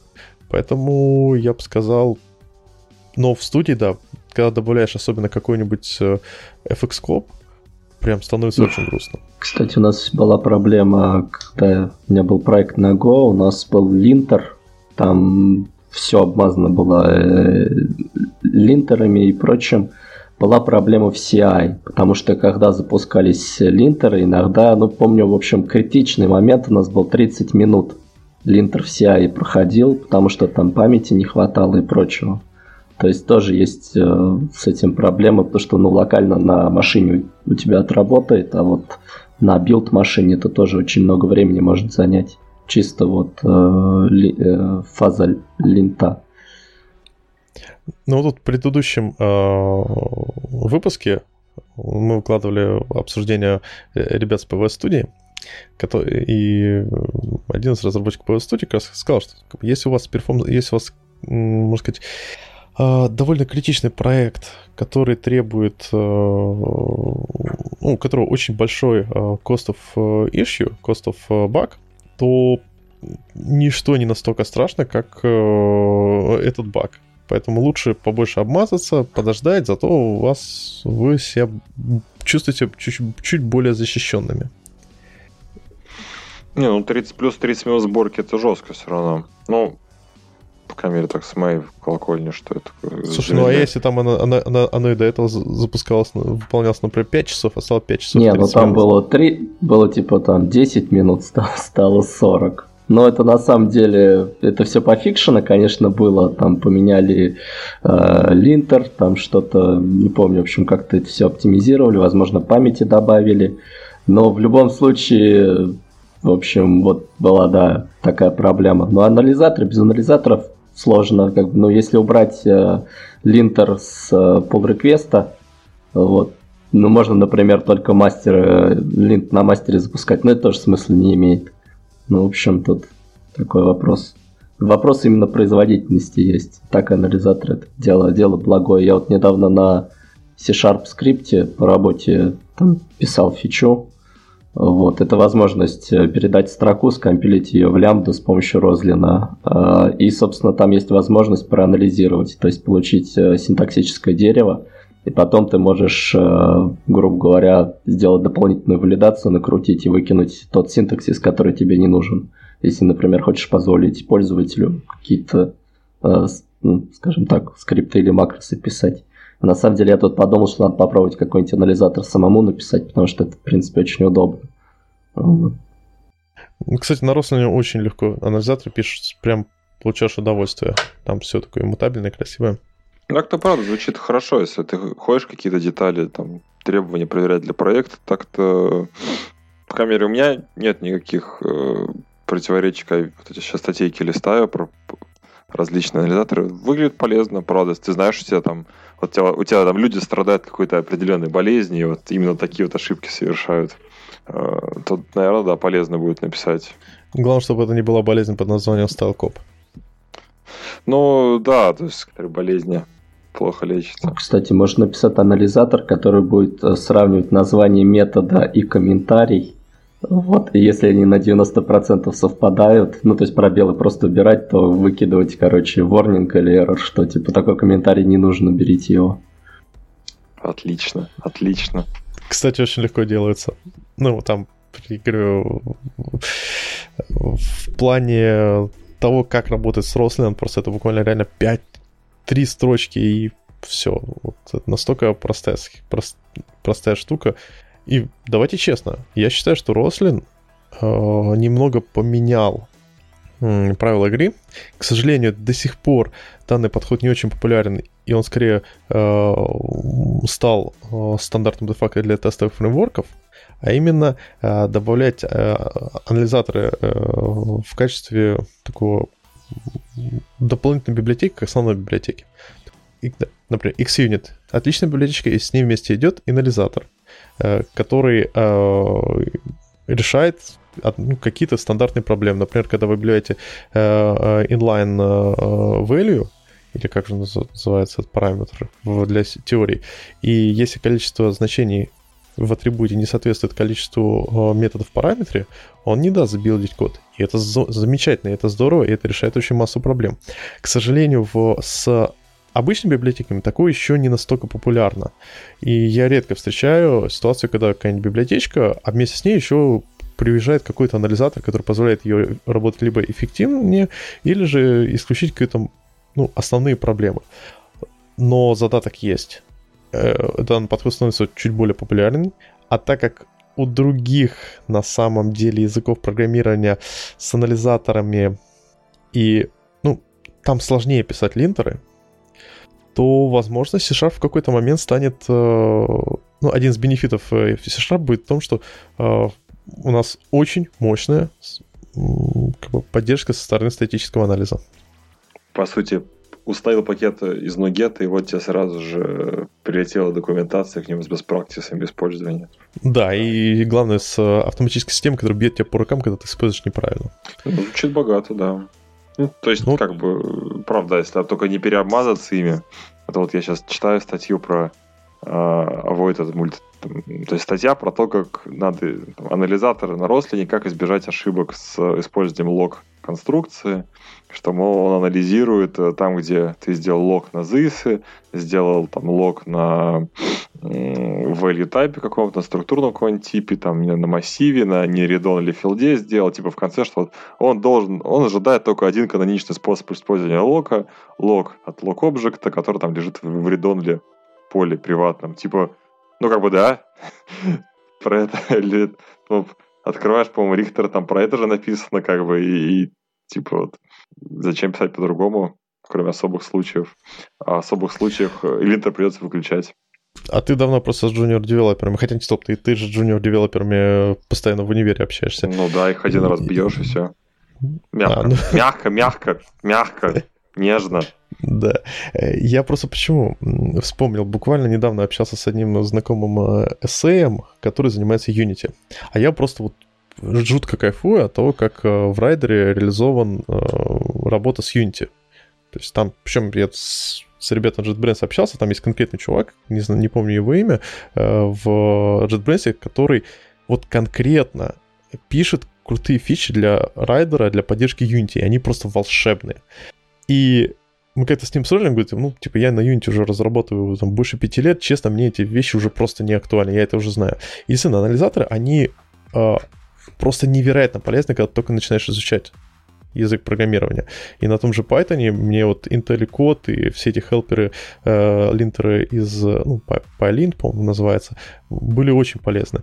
Но на C-Sharp я долгое время игнорил ReSharper, потому что его анализаторы, они полезны, но, честно, зачастую их, часто ты их даже специально сопрессишь, потому что говоришь, я знаю, как надо. Тут это не ошибка. Ну, ReSharper не пользуюсь, okay. сказать, I... сказать ничего не могу. Не знаю про ReSharper. Ну, okay. соглашусь, да, да, студентам, начинающим будет полезно, наверняка. Да. А еще у нас есть PWS Studio. И у меня есть классная статья 10 ошибок на проектов э, C-Sharp за 2019 год. Я думаю, перечислять это совсем не хочется.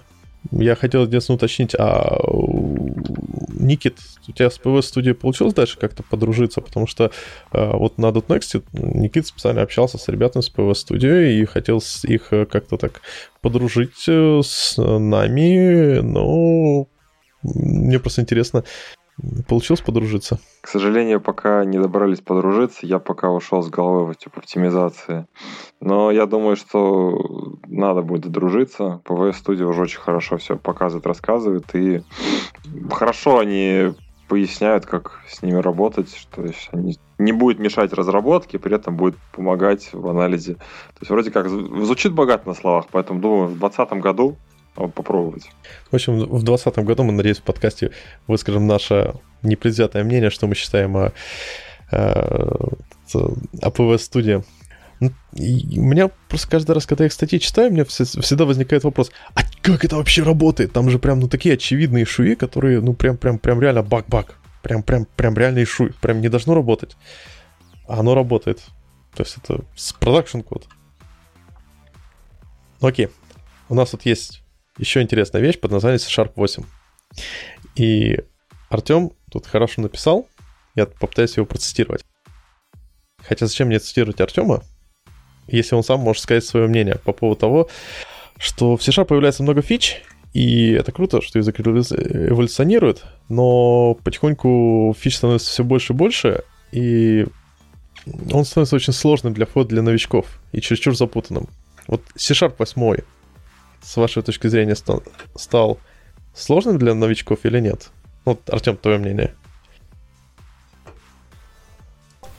Слушай, мне кажется, что C-Sharp стал сложным для новичков, знаешь, еще несколько версий назад. А с выходом восьмой версии ничего особо круто как-то кардинально не поменялось. Ну, лично мне так кажется. А как студенты вообще, Никит, как студенты на C-Sharp реагируют?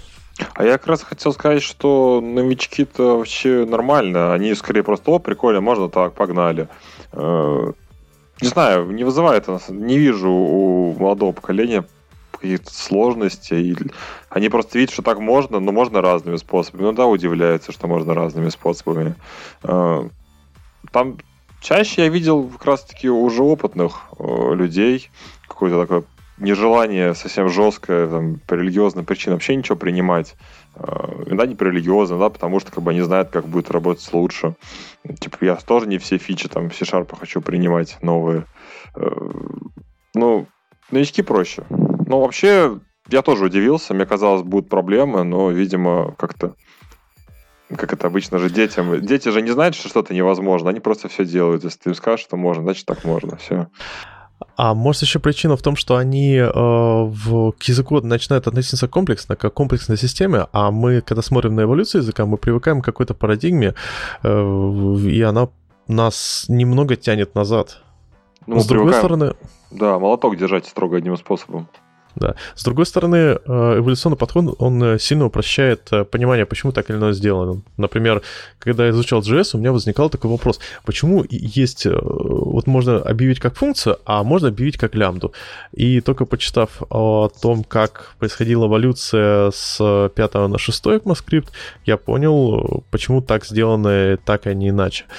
И C-Sharp, есть же замечательная книга Джона Скита C-Sharp in Depth, in depth не, не in-depth, а in-depth, а, которая расписывает развитие C-Sharp а, как языка, начиная с самой первой версии, и как эти фичи добавлялись, почему они добавлялись, что они добавляли, как, их, как с ними работать, а, как планировал с ними работать by design и что получилось, и так далее и тому подобное.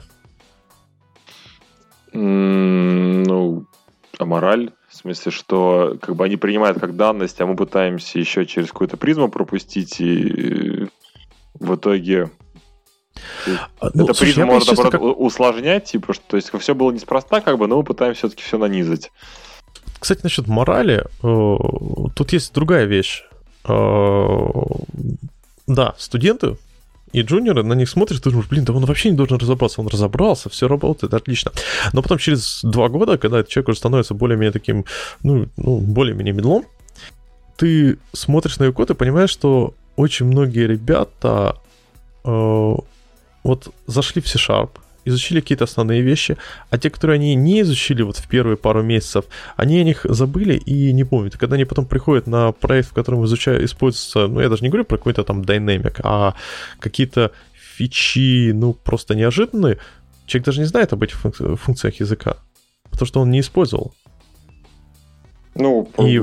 то есть вот то, что было надо, выучил э, ну, как бы, наверное, все-таки сложнее становится язык для новичков все-таки, а, потому что в принципе, да, если на проекте используется маленькое подмножество, то на следующем может использоваться другой образ, будет смотреть это в шоке, что, оказывается, так можно. Но это будет потом, это проблема будущих нас, как говорится. Ну, а может такое да. случиться, что вот там, э, не знаю, помогаешь джуниору обучаться, вот, он там лямбда пишет, через два года смотришь на его код, а там уже делегат, и ты такой плачешь, такой, that's my boy. А там уже ни одного это, да, то там уже да, уже методы. Begin and pattern, зачем ты откопал эту стюардессу? Или у тебя синхронный контроллер еще тоже был такое. Но это тоже begin end, просто немножко по-другому выглядящий. Не, синхронный контроллер это еще был до async await, до тасок э, в MVC третьем или каком, я не помню. Ой, слушай, давай этих стюардесс все-таки закопаем, ну правда. Вот этих-то не трогай. Вот, а так вообще, тут уже у нас получается большая тема именно про новые фичи. Э, да, C-Sharp 9. И не идем ли вы по пути питона? По пути питона, кстати, мне кажется, мы не придем, потому что а, тут просто у нас есть в списке тем, что а вдруг у нас получится как с питоном версии 2, версия 3. А, вообще вряд ли, потому что слишком сильно форсится постоянно переход на новые версии, и они все-таки обратно совместимые получаются. Вот если у нас однажды случится абсолютная обратная несовместимость, абсолютная, а, и не будет повода переходить дальше, тогда вот, наверное, получим что-то такое. Но пока что, фу, кажется, мы этого избегаем. Давайте я немного поясню свою позицию. На самом деле у меня есть два пункта. А первый пункт по поводу сложности, то, что касается джуниоров, джуниорам все пофигу. Ну, то есть, э, мне кажется, ты сажаешь джуниора за Haskell, и он начинает писать код, ему весело и прикольно, при этом код не идиоматичный, там, через, там, пофигу как, да, сделанный, но он его пишет, и ему как бы несложно, и все хорошо. А когда вот он начинает понимать, как, ну, разбираться, как писать правильно, вот тогда начинается сложность грубо говоря, да.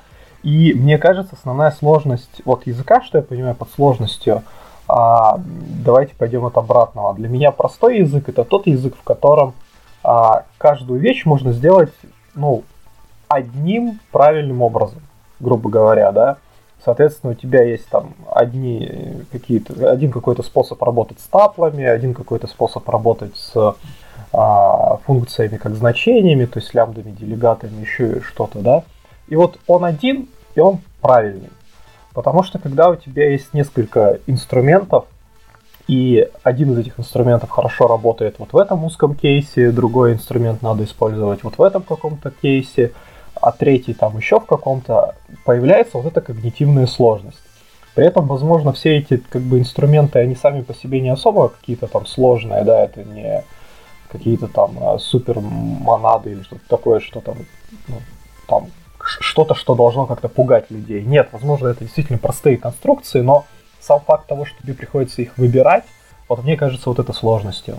А, и мне кажется, вот э, то, что C-Sharp так активно развивается, с одной стороны, очень круто, с другой стороны, а, не очень в том плане, что у нас появляются фичи из предыдущих версий, которые а, больше не используются или используются, но в очень-очень каком-то узком кейсе. Вот, и, э, ну, типа, типа это не очень хорошо, мне кажется. Это замусоривает язык, да, делает э, от поля знания языка очень большим. А то, что касается путь питона 2, питона 3, просто, ну, я вижу в индустрии два тренда. Есть тренд Java, грубо говоря, да, которая радеет за обратную совместимость, и там огромное просто количество времени, она почти не менялась, тупо для того, чтобы ничего не сломать. Вот, и ничего не добавляла в язык. Есть как бы путь питона, который, ну вот он вышел кривой косой, а, без UTF, да, потом ему UTF накрутили, но получилось как-то плохо, и чуваки в какой-то момент сказали, так, блин, мы хотим развиваться, но если мы будем развиваться, то у нас язык будет сложный, и там какие-то вещи мы вообще не сможем сделать, поэтому давайте мы просто старый язык закопаем и сделаем вот Python 3 и на него перейдем. Вот. А, и мне кажется, что рано или поздно перед C-Sharp тоже будет выбор, что ну вот мы там будем расти, расти, расти по фичам, в какой-то момент их станет слишком много, там 40% из этих фич, они в языке есть, компилятор их э, умеет, но они не используются. И тогда вот, возможно, станет действительно вопрос о том, что давайте, может, мы сделаем C-Sharp 2, да, там 2.0 или C-Sharp Sharp, еще как-то, да, и старый C-Sharp закопаем, а новый это будет, ну, грубо говоря, вот самые лучшие фичи из предыдущего, которые пойдут, и вот он будет такой с небольшим объемом фич, красивый. Мне классный. кажется, референдум вот о выборе этих фич породит больше скандалов, чем референдум в Англии. Вот, кстати, буквально на этой неделе была история, мне один из жуноков такой, типа, сказал, слушай, привет, вот ты, как ты думаешь, можно ли вот этот код выкинуть? Ну, типа, переписать. А там код следующий. Э, стоит, типа, и middleware э, для регистрации этих эм, э, HTTP Client Factory или как-то так, э, и в ней, типа, if is development, тогда проверку на сертификат, ну, там ставится э, в метод проверки сертификат передается как бы не лямбдочка, которая возвращает true, о делегате, который возвращает true. Просто потому что это метод для проекта сертификата, у него там 50 параметров, и чтобы это, их э, не писать, не придумать имена или андерскором их э, не забивать, просто ставится такой типа делегате э, фигурная скобочка открывается, return true, фигурная скобочка, скобочка закрывается. И вот для ребят это был реально код, который они хотели заменить на лямбду, потому что для них делегатия это какая-то что-то какая-то хрень, которая не волнует. Я так посмотрел, такой, ну, но она вроде выполняет свою работу. Это более такой короткая аннотация. Ну чё, давай оставим. Зачем ее удалять? И если так вспомнить, то, наверное, кроме таких вещей, как динамики, ансейфы и, кстати, вот это делегатия, вообще делегаты, объявление, собственно, делегатов, я что-то не могу вспомнить, как, какой-то подтип э, ну, какие-то вещи, которые хотелось бы выкинуть, которые используются редко. Похоже, что используется вообще все. Ну, тут вопрос на самом деле в том, что если у нас есть несколько способов сделать одно и то же, и если мы хотим оставить один способ, то, соответственно, надо оставлять самый низкоуровневый, который позволяет нам сделать э, практически все. Но, условно говоря, делегат это тоже синтаксический сахар в каком-то роде, то есть мы должны изменить его на класс. Тогда у нас останется только... Ага, искать ну да, Go. будет Go. То есть останется только один способ сделать. И даже в Go, на самом деле, у нас были споры, потому что э, там есть э, возможность, ну вот это вот э, default return. Вот, то есть возвращать всех до тапл, или, либо просто присваивать э, параметрам из именованного тапла и писать просто return. То есть уже было два способа сделать одно и то же, возвратить значение из функции, и уже это вызвало споры, мы решили ну, явно возвращать. То есть, ну, в этом проблема, что если у вас есть два способа, то у вас будут споры. Если три, то, соответственно, еще больше будет споров, какой каноничный, как делать. Но, с другой стороны, собственно, синтаксический сахар, он сокращает наше время написания кода. Иначе, да, оставим только самый низкоуровневый. А еще хуже, когда вот опять же отсылка к этой истории про типизацию, когда у тебя есть синтаксический сахар, который ты, тебе кажется, что э, подходит, и он подходит почти.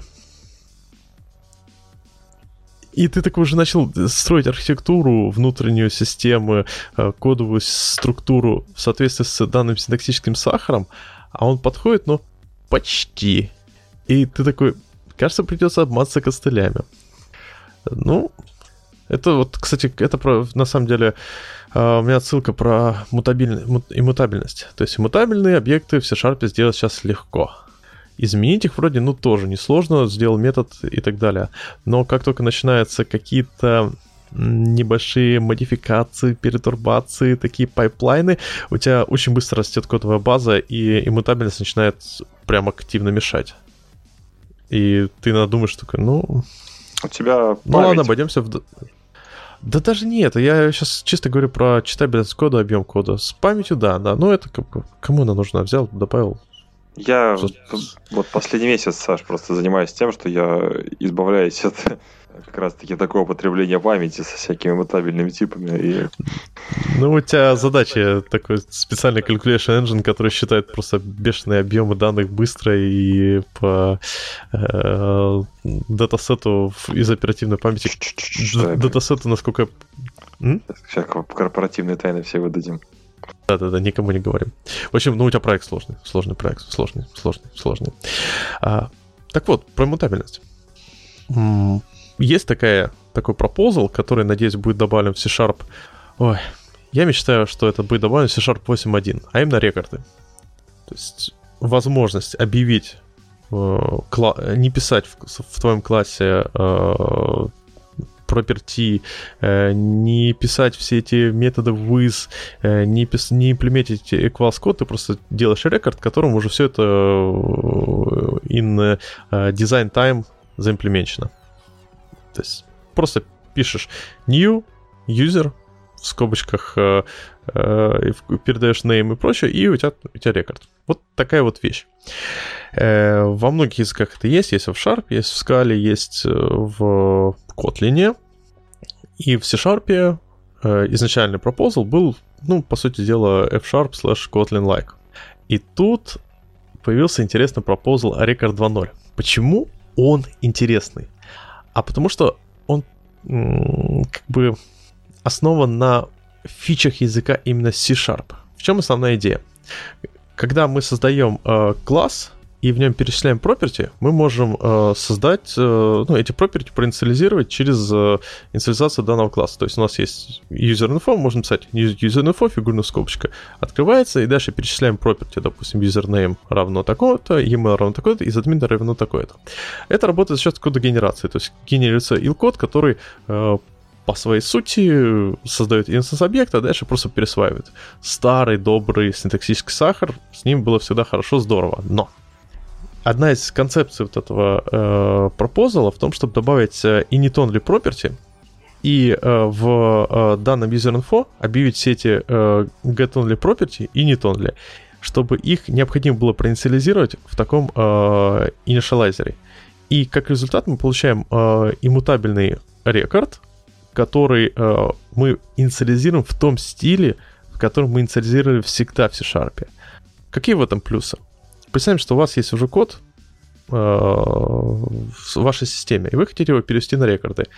Э, в э, так бы, а, а у вас просто обычные мутабельные классы, то есть, э, которые вы инициализируете через параметры. И вам хотелось бы перевести это на рекорд, но проблема в чем? Чтобы сделать это э, в, э, на рекорды в стиле того же Kotlin, вам необходимо будет, по сути, переписать все места, где эти классы создаются, переписав с инициализаторов пропертей на конструкторы. А в данном случае вам ничего не нужно будет делать, вам просто базовые классы переопределить. Так, так там так. И также, естественно, э, концепция with констру... предлагается добавить э, параметр with, который э, будет реализован under the hood специальным как бы методом с атрибутом, но это уже как бы детали, и тоже определять property в стиле фигура скобочки открывается, и мы говорим там username равно имя юзера. Вот как вы думаете, какой способ рекордов более прикольный? Как вот в Kotlin, когда мы просто, или как в Scala, когда мы просто, по сути дела, объявляем конструктор, а дальше система уже за нас пишет код. Или же как тут, когда мы объявляем property, а система за нас уже э, меняет вызываемый код. Явный. Самый лучший явный способ. А вот когда система за тебя что-то делает, это уже, ну, честно говоря, то есть у нас получается, смотри, вот э, смотришь на код, где у тебя объявлен класс, и у него property.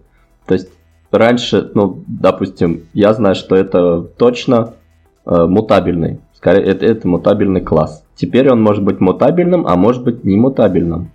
И для того, чтобы понять, какой нужно, допустим, там Ctrl-клик сделать на имя класса. Но, не знаю, это очень может смутить людей.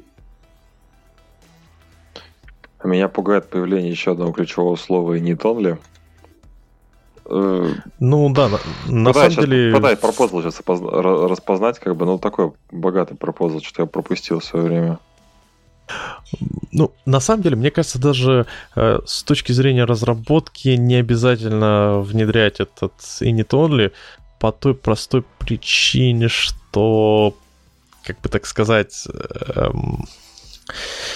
это можно реализовать следующим способом. Э, в в самом компиляторе языка C-Sharp э, разрешить э, временное присваивание вот этих backend field в рамках того контекста, в котором объявляется класс. Э, я объясню почему. Это вот наподобие Popsicle Mutability. То есть идея какая? Мы создаем инстанс класса. Кстати, надо, надо добавить в комментарии proposal. Сейчас объясню проблематику. Если мы... Почему нам часто необходим билдеры для наших классов, э, иммутабельных классов. То есть какой-то мутабельный класс, который мы потом передаем в иммутабельный класс, и он там дальше э, фризится, и можно использовать его уже всегда. По той причине, простой причине, что э, в логика инициализации класса зачастую э, выходит за рамки, собственно, инициализаторов. То есть там в рекорд может быть передано, ну, не знаю, порядка там 5-10 параметров. И в рамках инициализатора иногда их просто не инициализировать. Хочется, например, передать данный э, builder в какой-то метод, в котором будет засечен необходимый параметр просто ради читаемости, чтобы у вас не было методов на э, полэкрана строчек. И традиционный подход на, на, на, с иммутабельностью ну, не очень хорошо работает. А если мы, наоборот, э, объявляем, что данный класс в compile time'е допустим, э, его можно менять как угодно в э, скопе, в котором он объявлен, но выходя за скоп, он перестает, э, э, его э, операции присваивания э, его параметров становятся запрещены, это на самом деле будет очень удобно. И достаточно просто, типа, паблик read-only класса, и все хорошо. Сложно сказал. Ну, и тут сложно написано. То есть пока все это выглядит очень сложно. В принципе, наверное, это звучит неплохо, что у нас в одном месте мы замутабили все, просет, проустановили, дальше оно как бы пошло наверх уже иммутабельным. Но вот конкретно этот пропосл вызывает много вопросов именно с точки зрения сложности того, что предлагается.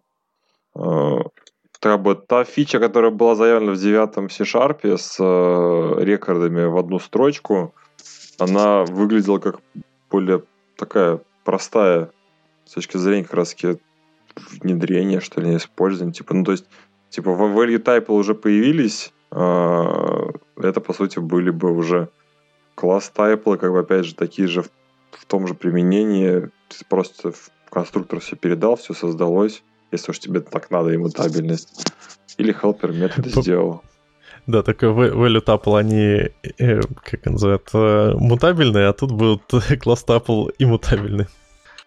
А кто-то когда-то, а, а кто-то когда-то мутабил value tuple? Подождите, я вот я сейчас вот сказал, я э, ты всегда, мы всегда мутабим value tuple, когда объявляем их в нашем контексте, допустим, дальше переменные переопределяем. Но это проблематика C-Sharp, что в нем нету лет, нету const, то есть нету возможности создавать Точнее, есть возможность создавать в виде read-only ref, но все-таки нету нормальной возможности объявлять read-only переменные ну, которые нельзя переосанить в рамках контекста метода. А, все, я, я даже полез в студию проверить. Ну это же, ну да, ее же можно присвоить, просто это так, все, ладно, я... я да, ладно. Это, да. Я предлагаю, ну, проект это еще посмотрим, потому что это такая спорная вещь, а, но она, скорее всего, будет в будущем. А спорная вещь, которая уже есть сейчас, это какая есть спорная вещь уже сейчас, сейчас в C-Sharp 8?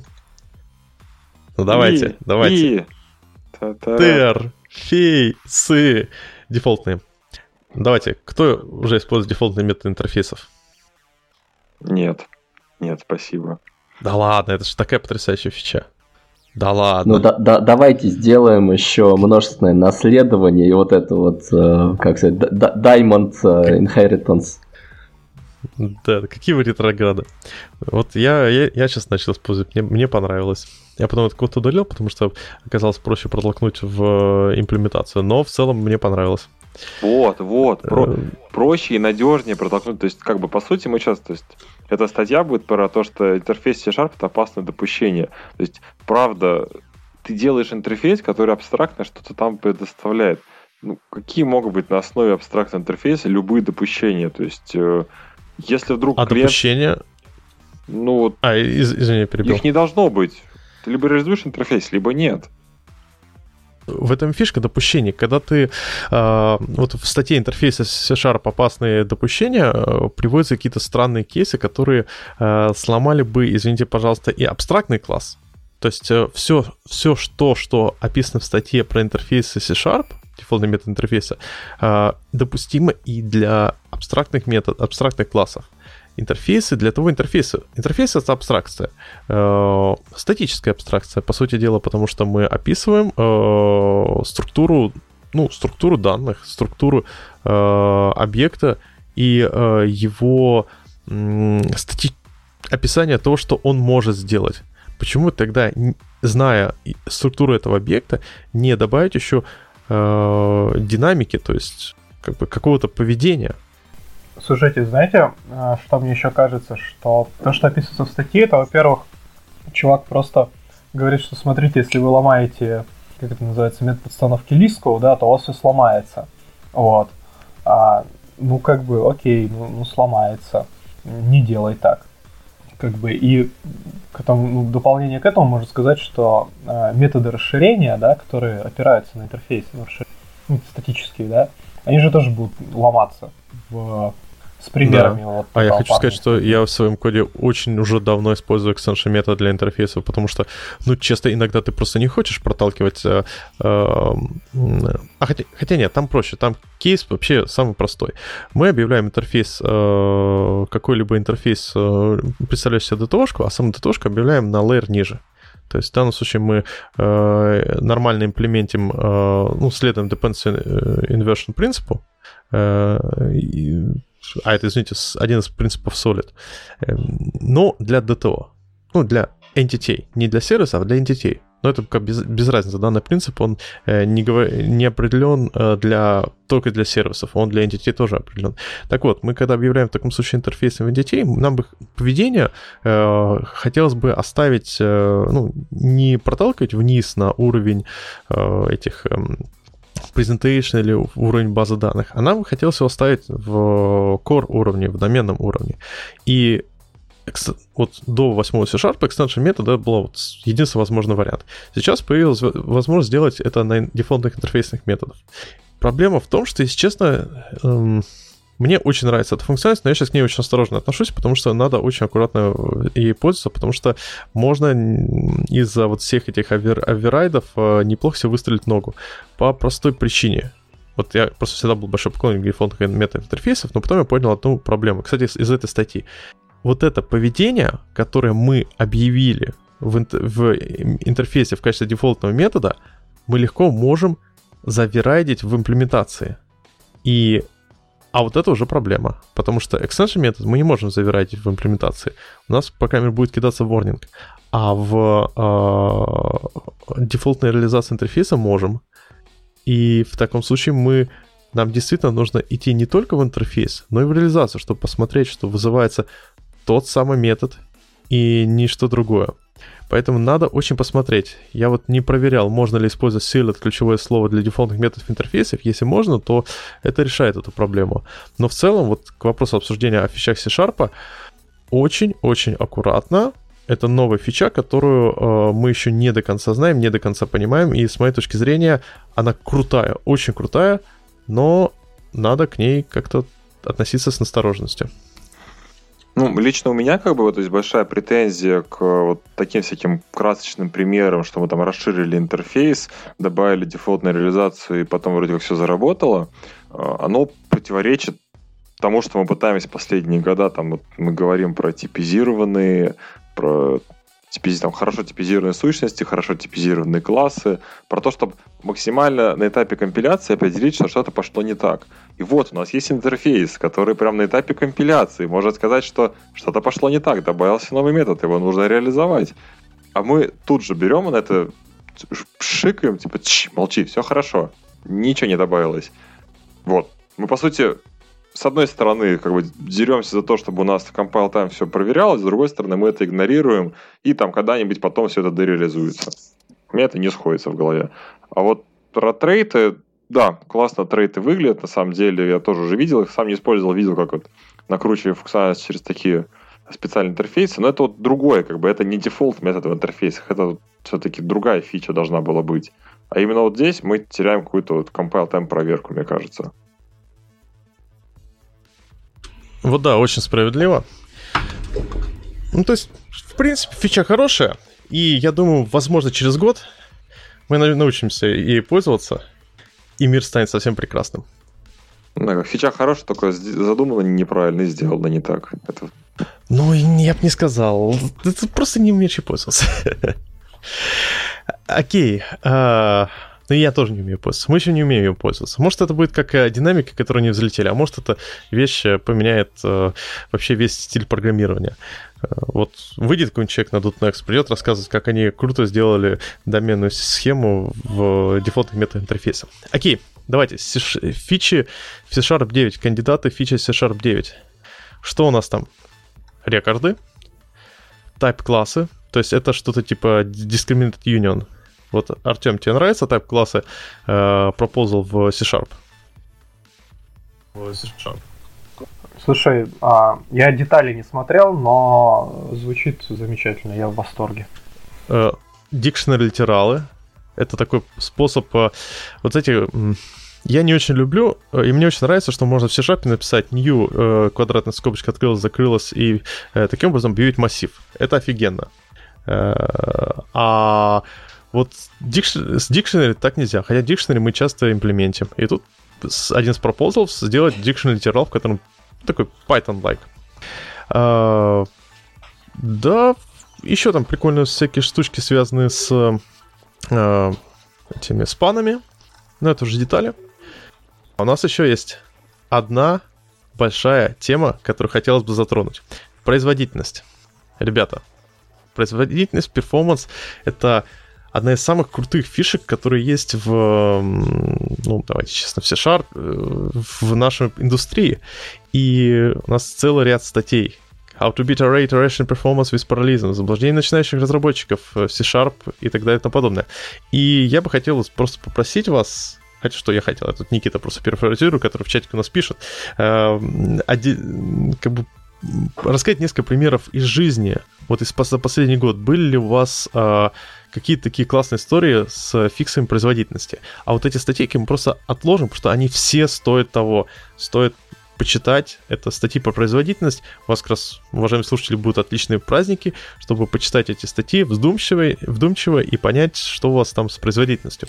Окей, ребята, расскажите, вот были у вас за этот год интересные performance-фиксы? Но performance фиксили часто, но просто как-то я не могу ничего так сходу припомнить такого, чтобы, знаешь, прям вот все было плохо-плохо, вот и потом Span воткнул, что-нибудь переписал, как хорошо-хорошо стало.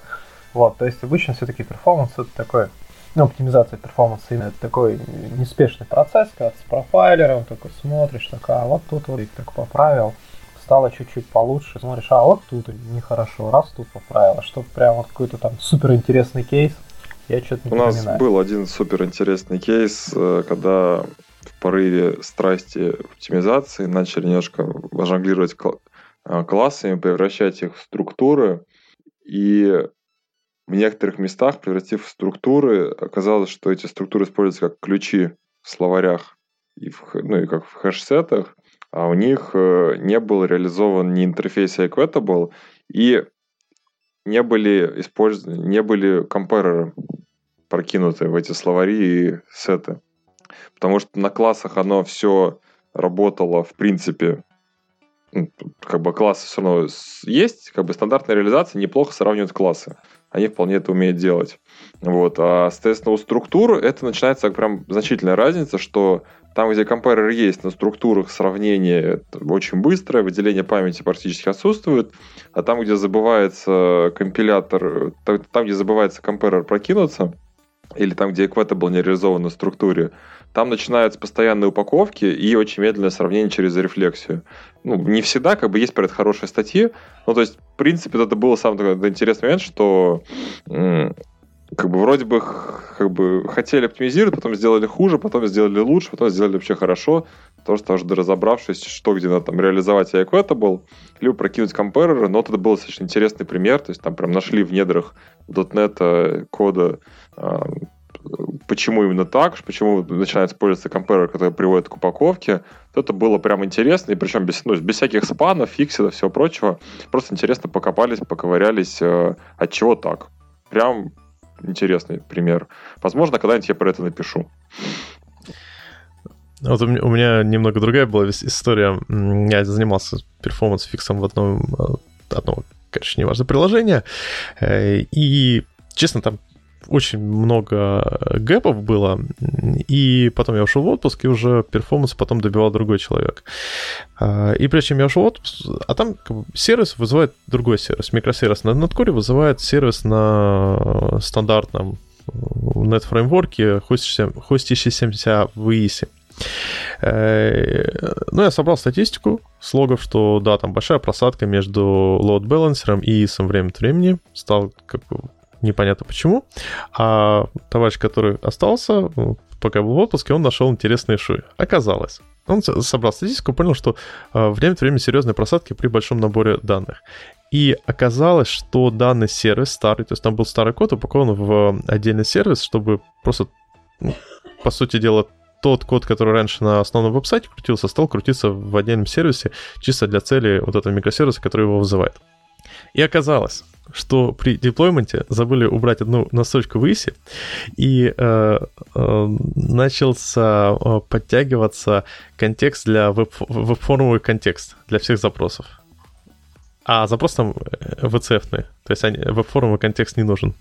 Но так как там все настроено было для веб-формс, оно подтягивалось и приводило просто к каким-то адским э, просадкам по производительности при большой нагрузке. И я просто хочу сказать, что к сожалению, иногда э, мы любим говорить о перформансе как о таких э, перформанс-фиксах, как о э, фиксах кишочков, когда вот то, что говорит Никита, когда мы узнаем об особенности структур. Насколько я помню, структуру э, использует рефлексию в тех случаях, когда э, у нее в качестве первого параметра сверху используется ссылочный тип, или, точнее, когда или в структуре есть все ссылочные, несколько ссылочных типов, или же когда в качестве первого параметра сверху используется... А, когда в структуре ссылочный тип, но он не первый параметр сверху, потому что иначе в качестве первого параметра будет взят э, get hash от первого параметра сверху. Вот, по-моему, что-то такое было, я читал пару лет назад. Ну, так, детали. Так вот, я просто хочу сказать, что, к сожалению, часто, часто это не настолько весело, потому что тебе просто нужно такой взять и какие-то костыли старые правильно отключить. Весь перформанс фиг заключался вот, вот в банальном отключении костыля э, в формса. Ну, кстати, это хорошая мораль. На самом деле, то, что ты перечислил, там не совсем... Ну, там Почти так, да, как бы, но в принципе тоже не кишочки. Это, если посмотреть хорошие доклады Андрея Киншина на Next, э, тут как бы я еще как бы не дошел до кишков явно. э, в принципе, я соглашусь, это действительно так, то есть, наверное, какое-то такое подытожение года, что, мне кажется, каждый может вспомнить такую ситуацию, когда действительно проблемы перформанса решались просто флажочком, и это скорее про понимание инструмента, который вы используешь, хотя, в принципе, примерно как-то, а, а не наугад. И далеко не нужно там какие-то жесткие вещи зачастую делать. Ну вот тут хочу сказать э, очень большой плюс, я считаю, Netcore, потому что давайте честно, а, связку а, Kestrel плюс какой-нибудь Reverse Proxy гораздо проще, проще тюнить, чем, блин, это гребный ИС. Меньше оверхеда по-любому в коре. Я какой знаю со всем этим добром, как бы, но в остальном я не знаю. То есть надо мерить, потому что у меня, наверное, все-таки будет как бы напоминание, что даже если вы не собираетесь становиться гуру перформанса, но я как бы уже точно ощутил, что надо мерить все-таки. Любые вещи такие нужно пробовать хоть как-то в том числе и с ИИСом, и с Кестром, со всем таким. Ну, померим, Саш, узнаем. Да, да. Тут еще плюс в том, что слава богу, в up-to-date технологиях проще найти какой-то help и помощь. То есть, ну, это, это тоже детали. У меня есть очень странная история. На самом деле она, ну, не совсем про перформанс. Однажды я писал э, парсер э, на, на .NET Core, по-моему, третьем. Вот. Ну, у меня такое развлечение есть, типа, своего языка программирования делать, вот с детства мечта. Ну вот, писал свой парсер, и, собственно, там все было на спанах, и использовалось, по-моему, называется это префиксное дерево. Вот, а я решил э, префикс, ну, собственно, использовал dictionary, dictionary с ключом char. Вот, я решил заменю я его просто на массив. Думаю, массив-то будет быстрее, чем Dictionary. Ну, вот. Но у меня использовал я benchmark.net, вот, и у меня производительность слегка упала. Причем, ну, как, как сказать, слегка, то есть там вместо 500 миллисекунд стал 580 с массивом. То есть получается Dictionary быстрее. Я, честно говоря, так руки не дошли посмотреть почему. Но, ну, странная история, сори. Да ладно. У меня тоже есть странная история. Э, за этот год мне два человека рассказали такую историю, что э, в дикшенере, если э, в качестве ключа передать энумку, то будет боксинг. И удивительным образом это оба человека являются юнитистами. И это очень логично, потому что, скорее всего, Unity в старой версии так не работало. И когда мне товарищ, с который которому, собственно, эту историю э, студент рассказал, он сказал, слушай, правда, мы отдельно занимались вот performance э, check'ом, э, проверяя, замеряли производительность и наличие боксинга на обычном C-Sharp, Угу, типа нет проблем. Дальше на э, в фреймворке тоже нет проблем. Вы чувствуете уже, об, обычный Sharp это уже .NET Core, а .NET Framework это уже отдельная штука. А, дальше на Unity оказалось, что нигде нет проблем. И тут вот это, еще одна мораль, которую бы хотел бы отметить. А, мы очень часто слушаем истории людей, которые нашли какие-то косяки. Вот мы сами эту историю расскажем и начинаем следовать этим правилам. Начинаем воспринимать это как э, гигиенические правила, не проверяя. И, знаете, человек, который это все рассказывает, он может быть не злодеем. Просто технология может поменяться. Поэтому правильно, как, как говорите, ребята, считать перформанс, всегда считать и никому не верить. Все требует подсчета. Отлично, просто завершение, те, под завершение года считайте, никому не верьте. Просто собрались в Курдж Макдаке. Да. Я просто хотел сказать, что вот как раз завершение года вот мы, получается, выбросили все, что нам набралось, кроме статейки про функциональное программирование. Это не то, что нам рассказывает, но оставим ее на следующий год. И классно, я считаю, мы все разобрали, мы молодцы. И хотелось бы напоследок попросить вас всех э, последовать еще одному тренду. Вот в этом году прям в, в тренде э, делать, давать обещания. То есть люди сидят и говорят, я обещаю похудеть к марту я обещаю выучить э, французский язык с нуля до, э, там, не знаю, up intermediate э, к концу года или что-то в этом духе. И я не хочу от вас попросить эти, говорить, обещания, потому что это что-то личное. я хотел послушать, а что бы вы посоветовали современным .NET разработчикам пообещать себе, чтобы .NET разработчики стали круче, мощнее, более конкурентоспособными на рынке и проще могли после исполнения этого обещания прийти к своему работодателю и попросить плюс дофига денег к зарплате. Учить Linux. Черт возьми, правильно. А что подразумеваешь под учить Linux? Вот мы как раз со Стасом, наверное, летом э, спорили на тему, нужно ли знать Linux .NET разработчику. Ну, зачем это нужно? Затем, что э, собственно говоря, это позволит э, Linux захватывать, ой, господи, .NET захватывать Linux мир, и, соответственно, это позволит э, .NET начать вытеснять другие языки. Хороший поинт. Окей, там... Давай, Никита, ты скоро уходишь, насколько я заметил.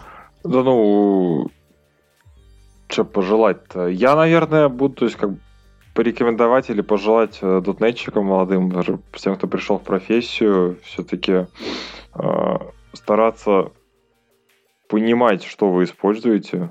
То есть для меня это всегда считалось очень важным моментом, что это всего касается. Если у вас э, в команде Scrum, понимаете, почему это Scrum и как он. Если у вас экстрим, почему. Если вы взяли это, постарайтесь потом сесть и понять, почему. То есть все-таки, как показывает практика опыт, ценятся очень сильно люди, кто могут хотя бы ответить, пусть без углубления, но почему было выбрано то или не то, естественно, а не просто, что наугад я тут как бы выучил Angular и клепаю формочки просто потому, что я знаю, как JS пишется в эту сторону. Вот, то есть не в обиду туда, просто потому что э, не будьте не как те люди, кто прошел курсы за три недели, а будьте как те, кто понимает, что используете, что вы используете. Золотые слова. Давай, Артем. Но у меня на самом деле будет два пожелания. Первое пожелание а, и совет, да, это закопать наконец всем большой фреймворк и перейти на Core, потому что он классный. Вот. А второй... Стюардесса уже слишком старая. Да, ее нельзя трогать, а, оставьте покоиться. Вот. А, и второй совет а, я бы порекомендовал всем вообще и знающим, опытным разработчикам, и каким угодно а когда вы что-то осваиваете, осваиваете суть происходящего, а не а, инструмент либо язык. Как раз, наверное, то, о чем говорит Никита, пытайтесь понять, что происходит.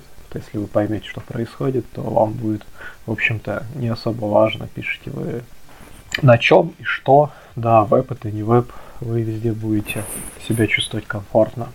От себя бы я бы посоветовал э, дать обещание получать удоволь... удовольствие и исполнить свою мечту. А, почему это важно?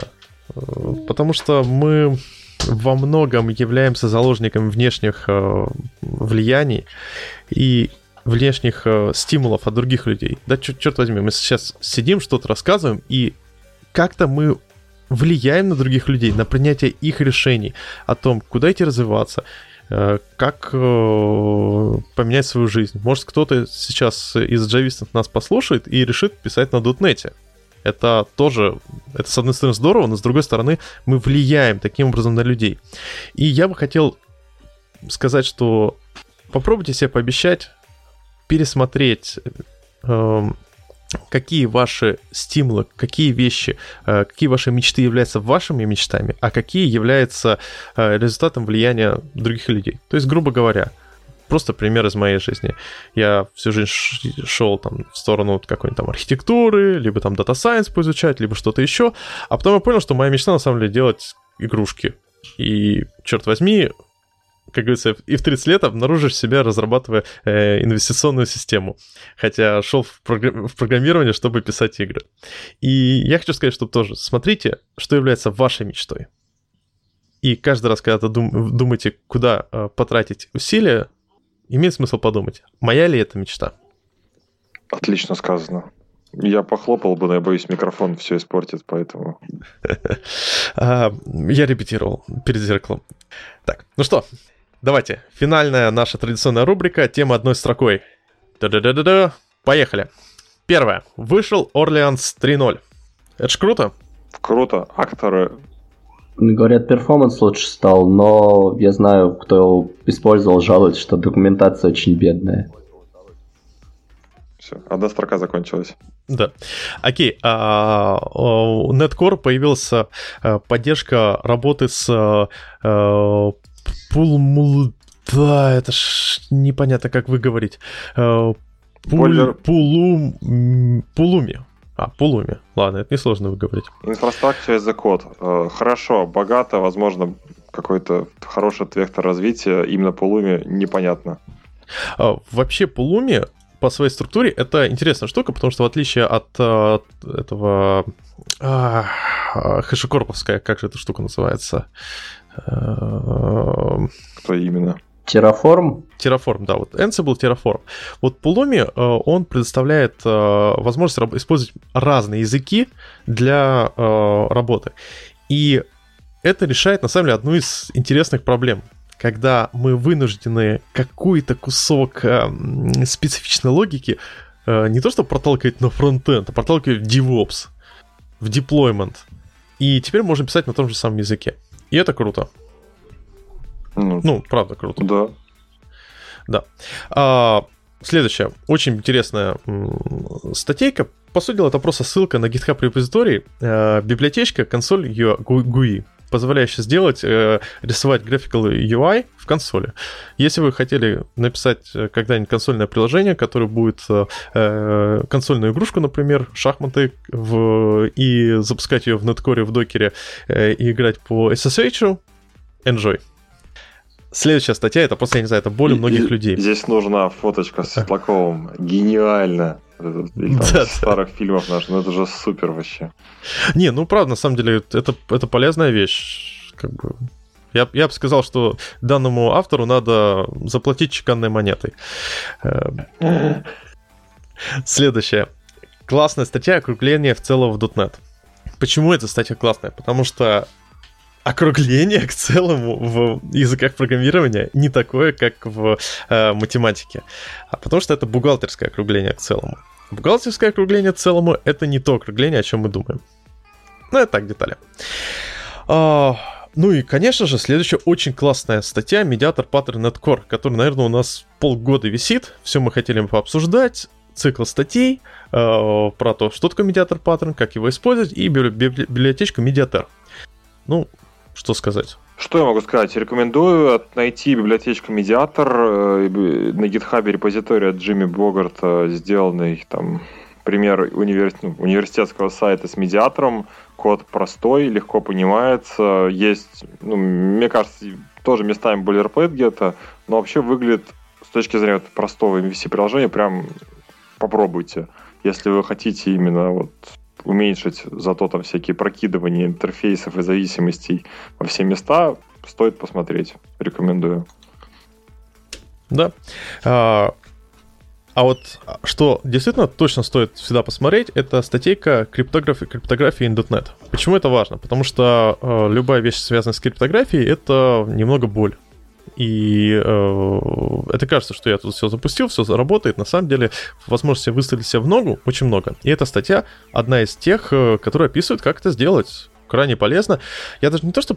Возможно, сейчас читать ее нет смысла, если вам это не, аку- не актуально, а вот сохранить себе я бы сохранил. Ну, собственно, я и сохранил. Также в .NET блоге была классная статья, статья истории GC Configs.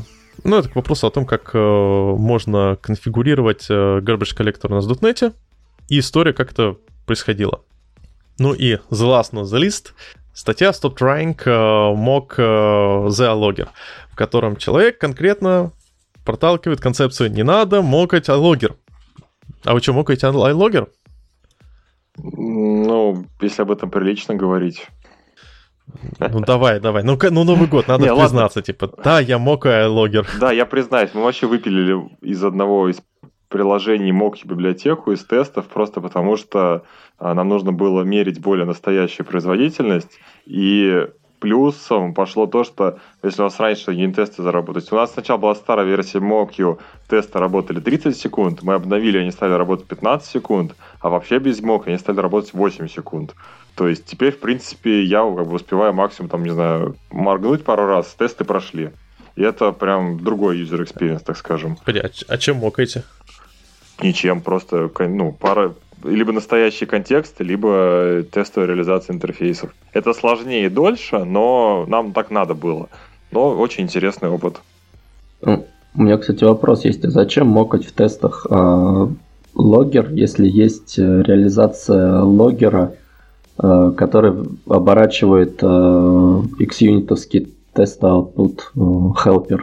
И тогда можно смотреть логи Э, в логах э, тест-раннера, что может быть полезно. Ну, либо отключить, если не нужно смотреть, но уже используя соответствующую обертку. А это, кстати, интересно, и про это бы почитать. Ну, в общем, в любом случае, странная вещь. Ну, слушайте. Все молодцы. Я... Да, я хочу вам сказать всем спасибо. И давайте напоследок поздравления с Новым годом. Всех с Новым годом! Всех с Новым годом! Новым годом! С Новым да, годом! С Новым годом! Добра и позитива! Ура! Ура! Сейчас бы шампанское открыть, но нету. Ладно, всем спасибо. Всем пока. Всем отличного праздника пока, пока. и каникул. Всем пока. пока. Всем спасибо. Чу снег по лесу частому подпольному.